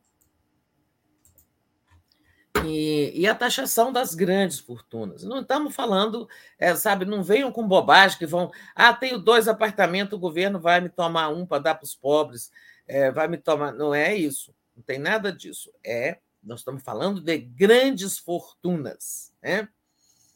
E, então, são linhas que começam a aparecer do governo de Lula, Daphne, eu acho que tem que acelerar por conta dessa perspectiva de vitória em primeiro turno que será a melhor coisa que pode acontecer ao Brasil, não ao Lula especificamente, que ganharia no segundo também, né? mas ao Brasil. A vitória, a, a decisão da eleição no primeiro turno, ela tem muito significado. Né? Primeiro, é, a gente afasta logo esse é, essa conversa golpista, essa loireia golpista o tempo todo. Né? E tem uma coisa muito importante: o Congresso vai ser eleito junto com. Né, é, com junto não, quero dizer, no primeiro turno, na primeira votação para presidente. Né? Se o, Bolso, se o Lula ganha em primeiro turno, fica muito difícil, mais complicado para o Bolsonaro questionar a vitória.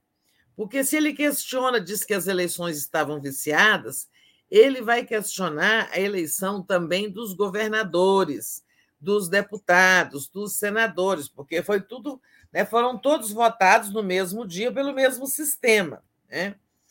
É, já no segundo turno, a eleição já terá passado, a de governador, salvo nos estados em que ainda houver segundo turno, a de senador e deputado já terá sido liquidada, então será mais. É, no segundo turno terá Lula e Bolsonaro, e o, o, Bolsonaro vai dizer assim: vem com alegação de fraude, de irregularidade, numa eleição em que deputados e senadores já estão com a vida resolvida, então ele vai questionar só ele e o Lula, entendeu? Ele não vai é, o questionamento dele não prejudica aliados, né? É, então é mais a, a vitória em primeiro turno evita, tira a força dos argumentos, é, dos, não argumentos que ele não tem exatamente argumentos, mas digamos assim, ela preju, piora as condições para uma tentativa golpista do Bolsonaro, porque é, questionar a eleição geral de todos, né? Mais complicado. É mais fácil questionar uma, uma eleição onde só estariam ele e o Lula. Né? Então, essa é uma das razões é, importantes é, para a vitória em primeiro turno. É, a segunda é também é, fato de passar um sinal para o mundo, para os mercados financeiros, para os agentes da economia, para todo mundo. Olha, está resolvido o Brasil tem rumo, o presidente será o Lula, o programa de governo é este, a aliança de sustentação, a, a base política desse governo é essa. Né? É, então, aliás, está se cobrando muito por aí do Alckmin, cadê o centro? Gente, o centro que o Alckmin vai trazer não é um partido de centro. Né? Esqueçam isso. O Alckmin não vai trazer o PSDB, senão ele não teria nem saído do PSDB se ele tivesse força para trazer o PSDB. O Alckmin não vai trazer o MDB, nem nenhum partido do Centrão, é, nenhum, não se trata disso. Né? O que o Alckmin vai trazer são eleitores e forças políticas é, ou econômicas de centro. Né? É, então, tem muita gente falando assim: ah, o Alckmin não entregou o que prometeu. Né? O centro não é isso, não é trazer partido, né? é, é ampliar a penetração do Lula entre eleitores que estão mais ao centro, que preferiam votar num candidato de centro, que preferiam votar em alguém como Alckmin, e que, estando Alckmin ao lado de Lula, vão votar em Lula. Né? É preciso compreender o que, que significa isso. Mas, voltando ao meu raciocínio, dizia eu que é, as vantagens, apontar, tentava eu aqui arrematar, alinhavar as vantagens da vitória no primeiro turno, conforme indicado por esse agregador de pesquisas do Estadão. Então, uma vitória, uma razão política, né, que, digamos, reduz as condições para aventuras é, bolsonaristas. É, segundo, passa uma mensagem mais clara para os setores econômicos, principalmente, de que, olha, o projeto do Brasil é este, né? E tal, o governo é esse, o programa é esse, é, as forças aliadas são essas, etc, etc. Né? E uma terceira razão é que o Lula passa a dispor de mais tempo, até 1 de janeiro, em vez de passar o mês de outubro todo fazendo campanha para a eleição de segundo turno, ele vai usar esse um mês, esse mês de outubro, para preparação do seu governo, né? para alinhavar o que falta no programa de governo, para. Claro que ele já terá sido apresentado, mas, em suma, é, para preparar, gente, o orçamento, né? porque o orçamento de 2023 é, vai ser deixado pelo governo, elaborado pelo governo Bolsonaro, porque assim é a regra. Né? O, o governo que está é, que tá no, no exercício é que faz o orçamento do ano que vem, do ano posterior, do ano seguinte mesmo em anos eleitorais. Depois, o governo que chega vai ter que dar uma arrumada e o Lula vai encontrar um orçamento completamente destroçado, as contas públicas destroçadas pela aventura bolsonarista, pela aventura é, de gestão que o Bolsonaro está a, se preparando para fazer. Já vem fazendo, mas agora está anunciando que vai ligar o dane-se. Né? Então, será assim: esse mês de outubro, o Lula aproveitaria para. Vai ter que refazer o orçamento de 2023, né? vai ter que preparar muito bem como será o ajuste das contas públicas. Né? É, o Lula já disse que vai, ter, vai acabar com o teto de gastos, mas isso não é imediato, vai ter que votar uma emenda constitucional, não adianta chegar e dizer. Né? É, então, seria um ganho de tempo, digamos assim, para começar mais cedo o governo sem tomar posse. Começar é, preparando. E tem que nomear equipes, formar ministério, muito um governo muito mais complexo. O governo do Lula será muito mais de uma gestão mais complexa, no sentido de exigir mais articulação, sintonia, sensibilidade política, porque ali estarão sete partidos. Né? É, e todos vão participar do governo, a não ser que não queiram. Todos terão voz no governo, a não ser que não queiram.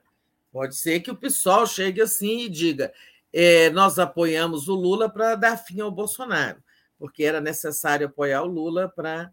Mas não queremos participar do governo. Tudo bem, não quer, não queira. Mas e também nem eu tenho essa informação, eu estou aqui especulando. Né? Mas será muito mais complicado é, montar esse governo. Então, por tudo isso, a perspectiva de vitória em primeiro turno é muito boa para o Brasil. É, muito mais para o Brasil, para todos nós, do que para o Lula mesmo, que ele ganharia tanto no segundo. Falei muito, né, Daphne? Tá ótimo, falou muito bem. Eu ah, vou aproveitar esse descansozinho aqui e ler. Tem muitos superchats, Tereza. Então vamos lá, deixa eu começar do começo aqui, do último para o é, do último que foi mandado. A Uri Uri diz: a censura contra o PCO é uma censura contra o setor mais consciente da luta de classe trabalhadora. STF cumprindo seu papel em defesa do imperialismo. Marcos Inorri, eu acho que é assim que se lê, até mesmo até nessa o Rui acertou. Direitistas livres, leves e soltos pelo Cássio Conká e cadeia para a esquerda. Aguarde. Não, não é cadeia. Por enquanto, ainda é só suspensão do, da, das redes sociais, eu acho. Luciana Zero, querida. Bom dia, meninas. Que delícia ver vocês dois na tela novamente. Bem-vinda, Tereza. Obrigada, Luciana. Saudade de você também. Sem te conhecer, já estou com saudades. Miguel de Matos. Espero que a TV 247 não deixe, se deixe intimidar pelas arbitrariedades de Alexandre de Moraes e não exclua de sua programação a análise política semanal de Rui Costa Pimenta. Acho que não é o caso, Miguel, o Léo já se posicionou sobre isso mais cedo. A Maria de Socorro Bom dia, turma boa. Tereza Cruvinel, sem dúvida, é primordial. Então, vamos agigantar nosso 247, prestigiar Daphne os demais. Precisamos é, compartilhar. Isso aí, então, por favor. Obrigada, Socorro, sempre aqui ajudando a gente a aumentar o nosso alcance, né, Tereza? A Lia Oliveira lembrou aqui que é IPEC, o nome do Instituto de Pesquisa que é, substitui o. Socorrendo nossos brancos. É. O Gilberto Cruvinel, o Marcos Coimbra disse hoje cedo na fórum que Lula já está com 55% dos votos válidos e ainda pode crescer mais. Obrigada, Gilberto. Tiago Tavares. O PCO não parte da análise concreta da realidade, como defende o método marxista. Exemplo, defende o armamento da população hoje como se o revolucionário fosse comprar arma e não playboy para atirar em pobre. E a Maria Fátima Souza Silva, enfim, Tereza, viva! Malu da Flon é, diz assim: Bom dia. Ah, não, esse da Malu já tinha lido, não li o outro. Pela Constituição Americana, o povo, o povo pode ter armas para se defender de um governo opressor, mas a democracia mudou isso, né? E acho que é isso, acho que eu li todos, então depois, se chegar mais algum, eu leio mais tarde.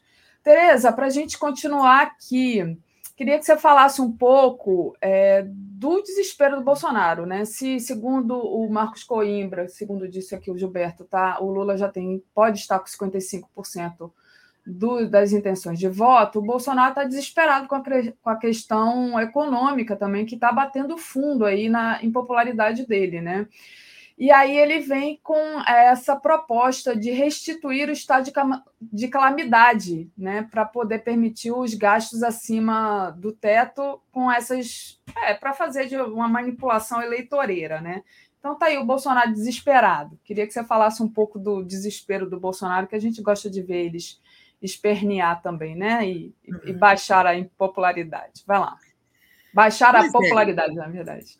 É é um sinal do desespero. Eu encontrei aqui essa notícia ontem nesse né, noticiário da, geral aí sobre essa tentativa, muita gente do governo admitindo, é, e, e, mas parece que já está até, já até pelas reações enfrentadas, eles se descartaram, estão agora pensando em outra solução, mas que tudo se resume na mesma coisa que eu falei há pouco: ligar ou dane-se. Ou seja, dane-se as contas públicas, o equilíbrio fiscal, o orçamento, nós vamos arrombar o cofre da viúva e gastar o que puder para tentar ganhar a eleição. Né? Então, o que, que é o estado de calamidade? Né? É uma situação em que o governo pode, por conta da calamidade, né, gastar é, de forma que esses gastos realizados dentro do estado de calamidade, justificados pelo estado de calamidade, não entram no cômputo do teto de gastos, ou seja, são, são, são despesas livres deste controle constitucional que é, é a emenda do teto de gastos. Né? Nós tivemos o, o, o, o estado de calamidade em janeiro, não, janeiro, fevereiro, foi votado fevereiro, ali no comecinho de 2020, quando começou a pandemia, né? É, e isso durou até 31 de dezembro de 2020. Olhem só, em 2021, que foi um ano é, em que a, a pandemia foi muito mais violenta no Brasil, matou mais gente e tudo mais, eles já não usaram o estado de calamidade. Nós tivemos a emergência sanitária, essa se manteve, mas o estado de calamidade, é, para justificar, digamos, facilitar as ações do governo, é, sobretudo, por exemplo, comprar sem licitações também, então, sobretudo, não contar dentro do teto de gastos, em 2021 não foi usado, apesar de que a pandemia foi intensa, né? foi grave em 2021 também, mas não teve calamidade. Ou seja, não estavam, até porque o Paulo Guedes não quis, falou: não, deu. Em 2021 gastamos muito e tal, é, em 2020, porque vocês se lembram, em 2020 teve também todos aqueles programas de garantia do emprego, né, é, pelo qual o governo é, se responsabilizou em grande parte suspensão do contrato de trabalho, né? é, aí o, o, governo bancava até certo limite a suspensão, um salário mínimo, as suspensões de contrato de trabalho para as pessoas ficarem em casa. É, ou teve aquele outro também de é, redução das jornadas, né? todos são programas, e teve o auxílio emergencial, tanto, tanto em 2020 como em 2021 mas só em 2020 foi usado o atestado, o, o, o, estado de calamidade, um decreto do presidente que tem que ser aprovado pelo Congresso. Né? Agora eles querem estado de calamidade para quê? Né? É, para isso, sabe, para poder gastar fora do teto, é, a, a, adotando aí uma série de políticas públicas populistas, eleitoreiras, para tentar tirar a candidatura do Bolsonaro do fundo do poço. Né?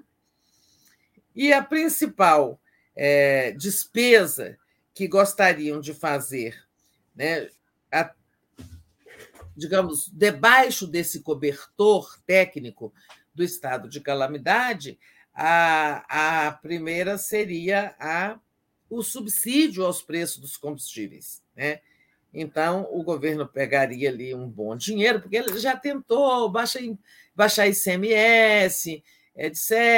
Em suma, o governo não tem peito para mudar a política de preços da Petrobras, mas tentaria fazer um subsídio, né? o governo entrando com uma parte para reduzir os preços. E aí, essa parte, esse gasto, que seria imenso, estaria fora do teto de gastos, né? Dane-se, dane-se. É, e, e, também poderia vir o aumento do auxílio emergencial, é, do Auxílio Brasil. O auxílio emergencial foi durante a pandemia. O Auxílio Brasil, programa que substitui o Bolsa Família, é, ele poderia ser ampliado em número de famílias ou é, ter o seu valor elevado. Em suma, o Bolsonaro podia distribuir dinheiro de avião, aí que estaria tudo fora do teto de gastos. Tá? Esse é que é o sentido dessa conversa. Né? Mas é, as reações não foram boas ontem. Então, eles já estão falando aí em fazer de outro modo, através de, uma, de um decreto de crédito extraordinário, uma emenda constitucional específica, né, para permitir o, que o governo gaste é, um crédito extraordinário, quer dizer, uma despesa que não está no orçamento, emissão de dinheiro, para fazer face ao é, subsídio do preço dos combustíveis. Aí alega que é a guerra, né? teve a guerra, os preços internacionais e tal, e também políticas para os mais pobres. Eles vão tentar, sabe, é, fazer algum populismo aí. Não está adiantando muito, porque entre os que recebem Auxílio Brasil, como a gente já disse, o Lula ganha o Lula ganha muito disparado. Tem, depende de pesquisa para pesquisa, mas o último Datafolha é, eu não examinei. Esse da semana passada, em que o Lula tem 48, o Bolsonaro 27. Né? Eu não examinei o corte. É, eu vi a pesquisa, mas estava com minhas, minhas agendas então, eu não examinei, por exemplo, tal. Mas geralmente, assim, o Lula tem mais de 50%, até 60%. Aliás, eu vou falar o seguinte: o Lula vai ganhar com 61% dos votos válidos, tá? Anotem aí, eu não aposto nada, eu nunca aposto com ninguém, mas é meu palpite, tá? 60%. Vou anotar, vou anotar. No, Anota. dia do, no dia 3 de junho, Tereza disse isso. Anota aí, 61% dos votos válidos. É, válidos no final da apuração, tá? É, mas, assim, é, dizia o quê? Eu mesmo falávamos sobre o. o você estava falando que você não analisou o Datafolha é, através dos cortes, né? Então, não analisei desse negócio da relação de renda, mas geralmente o Lula tem 52%, 57%, tem sempre assim, entre 50% e 60% de preferência entre os que recebem Auxílio Brasil. Ou seja, não adianta o, o Bolsonaro gastar muito é, esse negócio aí de fazer nó, aumentar o Auxílio Brasil, aumentar o número de famílias, porque as pessoas sabem que este programa tem pai, né? que o pai desse programa é o Lula né? é o ministro Patrus, o ex-ministro Patrus Ananias, né? hoje deputado federal, é a ex-ministra, é, tem mãe também, a ex-ministra Tereza Campelo, né? que também atuou muito nesse trabalho. Então, não engana muito, sabe? Agora eles estão falando não fazer estado de calamidade, que vai pegar muito mal, mas fazer um, é, uma emenda constitucional específica que eles chamam fazer é, despesa com crédito adicional, com crédito, extraordinário específico. É soma dá no mesmo, né? Só que assim, o, é, é, o estado de calamidade, digamos, é uma porta larga, onde pode passar boi, passar boiada, vaca, bezerro e tal. Já a outra fórmula é mais específica, né? vamos gastar um, fazer um crédito extraordinário só para subsidiar os combustíveis. Então é mais é mais restrito, né? Mas é isso, isso tudo é resultado do desespero eleitoral do Bolsonaro. Muito bom, Tereza. Deixa eu então fazer um intervalo aqui, ler os nossos superchats. Nosso querido Daniel Miage, lá do, de, do Japão, Diz assim: Terê mereceu férias, mas sofri muito com a ausência dela. Olha, Daniel.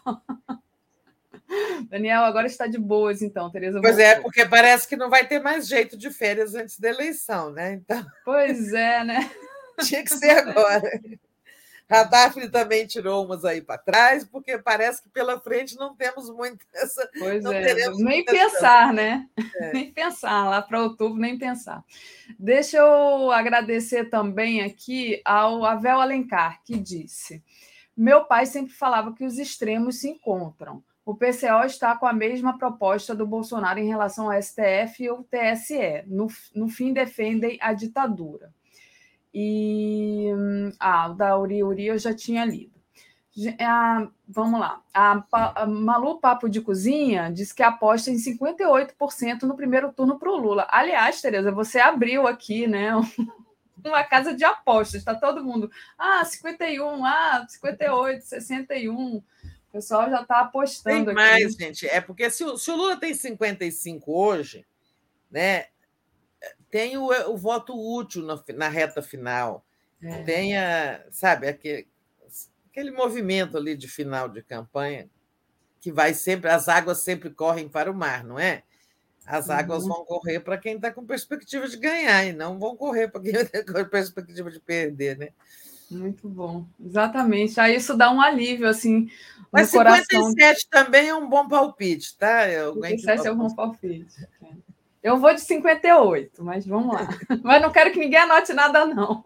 É, não nem eu, eu não olhei aqui porque. Vamos lá. E aí, Tereza, deixa eu trazer esse assunto, então, que está bombando aqui no, no nosso chat, né? Que é justamente o Alexandre Moraes, que incluiu o PCO no inquérito da fake news e bloqueou as contas do partido nas redes sociais, né? Eu já sei que a gente já se falou anteriormente que você tem uma opinião diferente da minha. Eu, a minha opinião, vou falar logo a minha opinião, porque isso aqui não é, é um debate. Eu estou querendo saber a opinião da Tereza. Mas tipo, o pessoal pergunta, e você, não, Claro, é, fala a sua. Eu, eu concordo muito com o que disse o Joaquim e o Paulo Moreira Leite hoje de manhã, né? Que é, a gente tem que ficar atento, porque isso é um argumento, é uma medida arbitrária do Alexandre Moraes que pode ser usado é, para lutar contra a própria esquerda significante lá na frente. Eu acho que não é defender o PCO, não se trata de defender o PCO ou não defender o PCO, é que eu vejo como uma medida autoritária. Eu discordo de muitas posições do PCO aqui, todo mundo já sabe, e outras eu concordo. Tenho até filhos que são militantes lá e tudo. Uma época da minha vida até me aproximei um pouco, depois me afastei por, por questões de não concordar com uma série de coisas mesmo mas eu acho que a gente tem que hum, ficar atento, sabe? Porque isso pode ser usado lá na frente contra, contra o PT, até como já foi usado anteriormente, o STF é, não deixando o Lula participar das eleições. Essa é a minha opinião, mas imagino que sua, os seus argumentos vão ser muito fortes também, Tereza, como sempre. Você é uma pessoa muito. Que, enfim, que é muito é, são balizados os seus argumentos. Então, eu quero escutar você sobre isso. Não, que devemos ficar atentos, é claro, devemos ficar atentos sobre qualquer é, é, possibilidade de a justiça eleitoral se transformar num poder imperial, né? num poder de exceção. É claro que eh, ficamos. Agora, o caso específico, né? O caso é o seguinte: se nós achamos que todos os que praticam é, a difusão de inverdades, fake news, devem ser punidos, né? Se nós achamos que atentar contra as instituições democráticas é um crime, né? isso tem que valer para partidos ou personalidades de esquerda, de direita, de extrema direita, de extrema esquerda, de centro, qualquer tendência. Entende?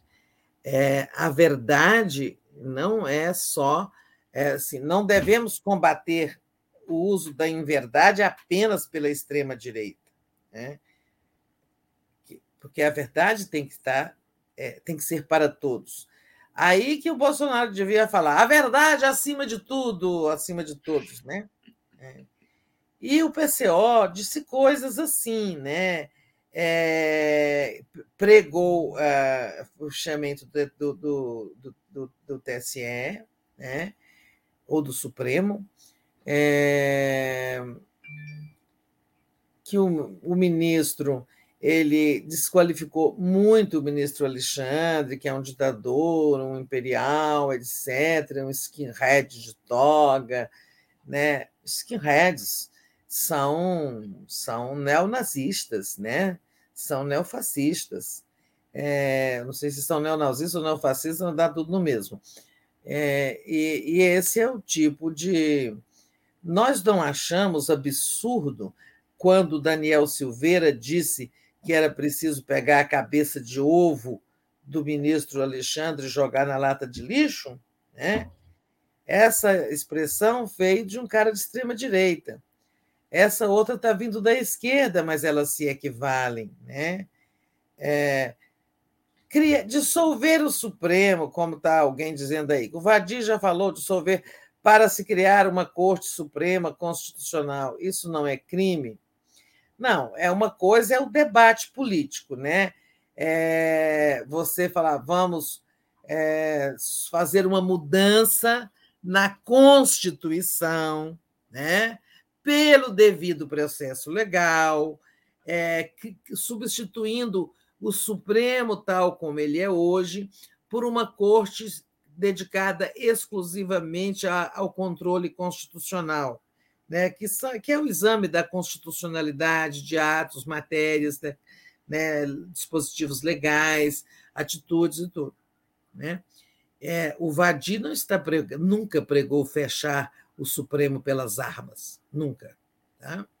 Ele propõe um debate. Né?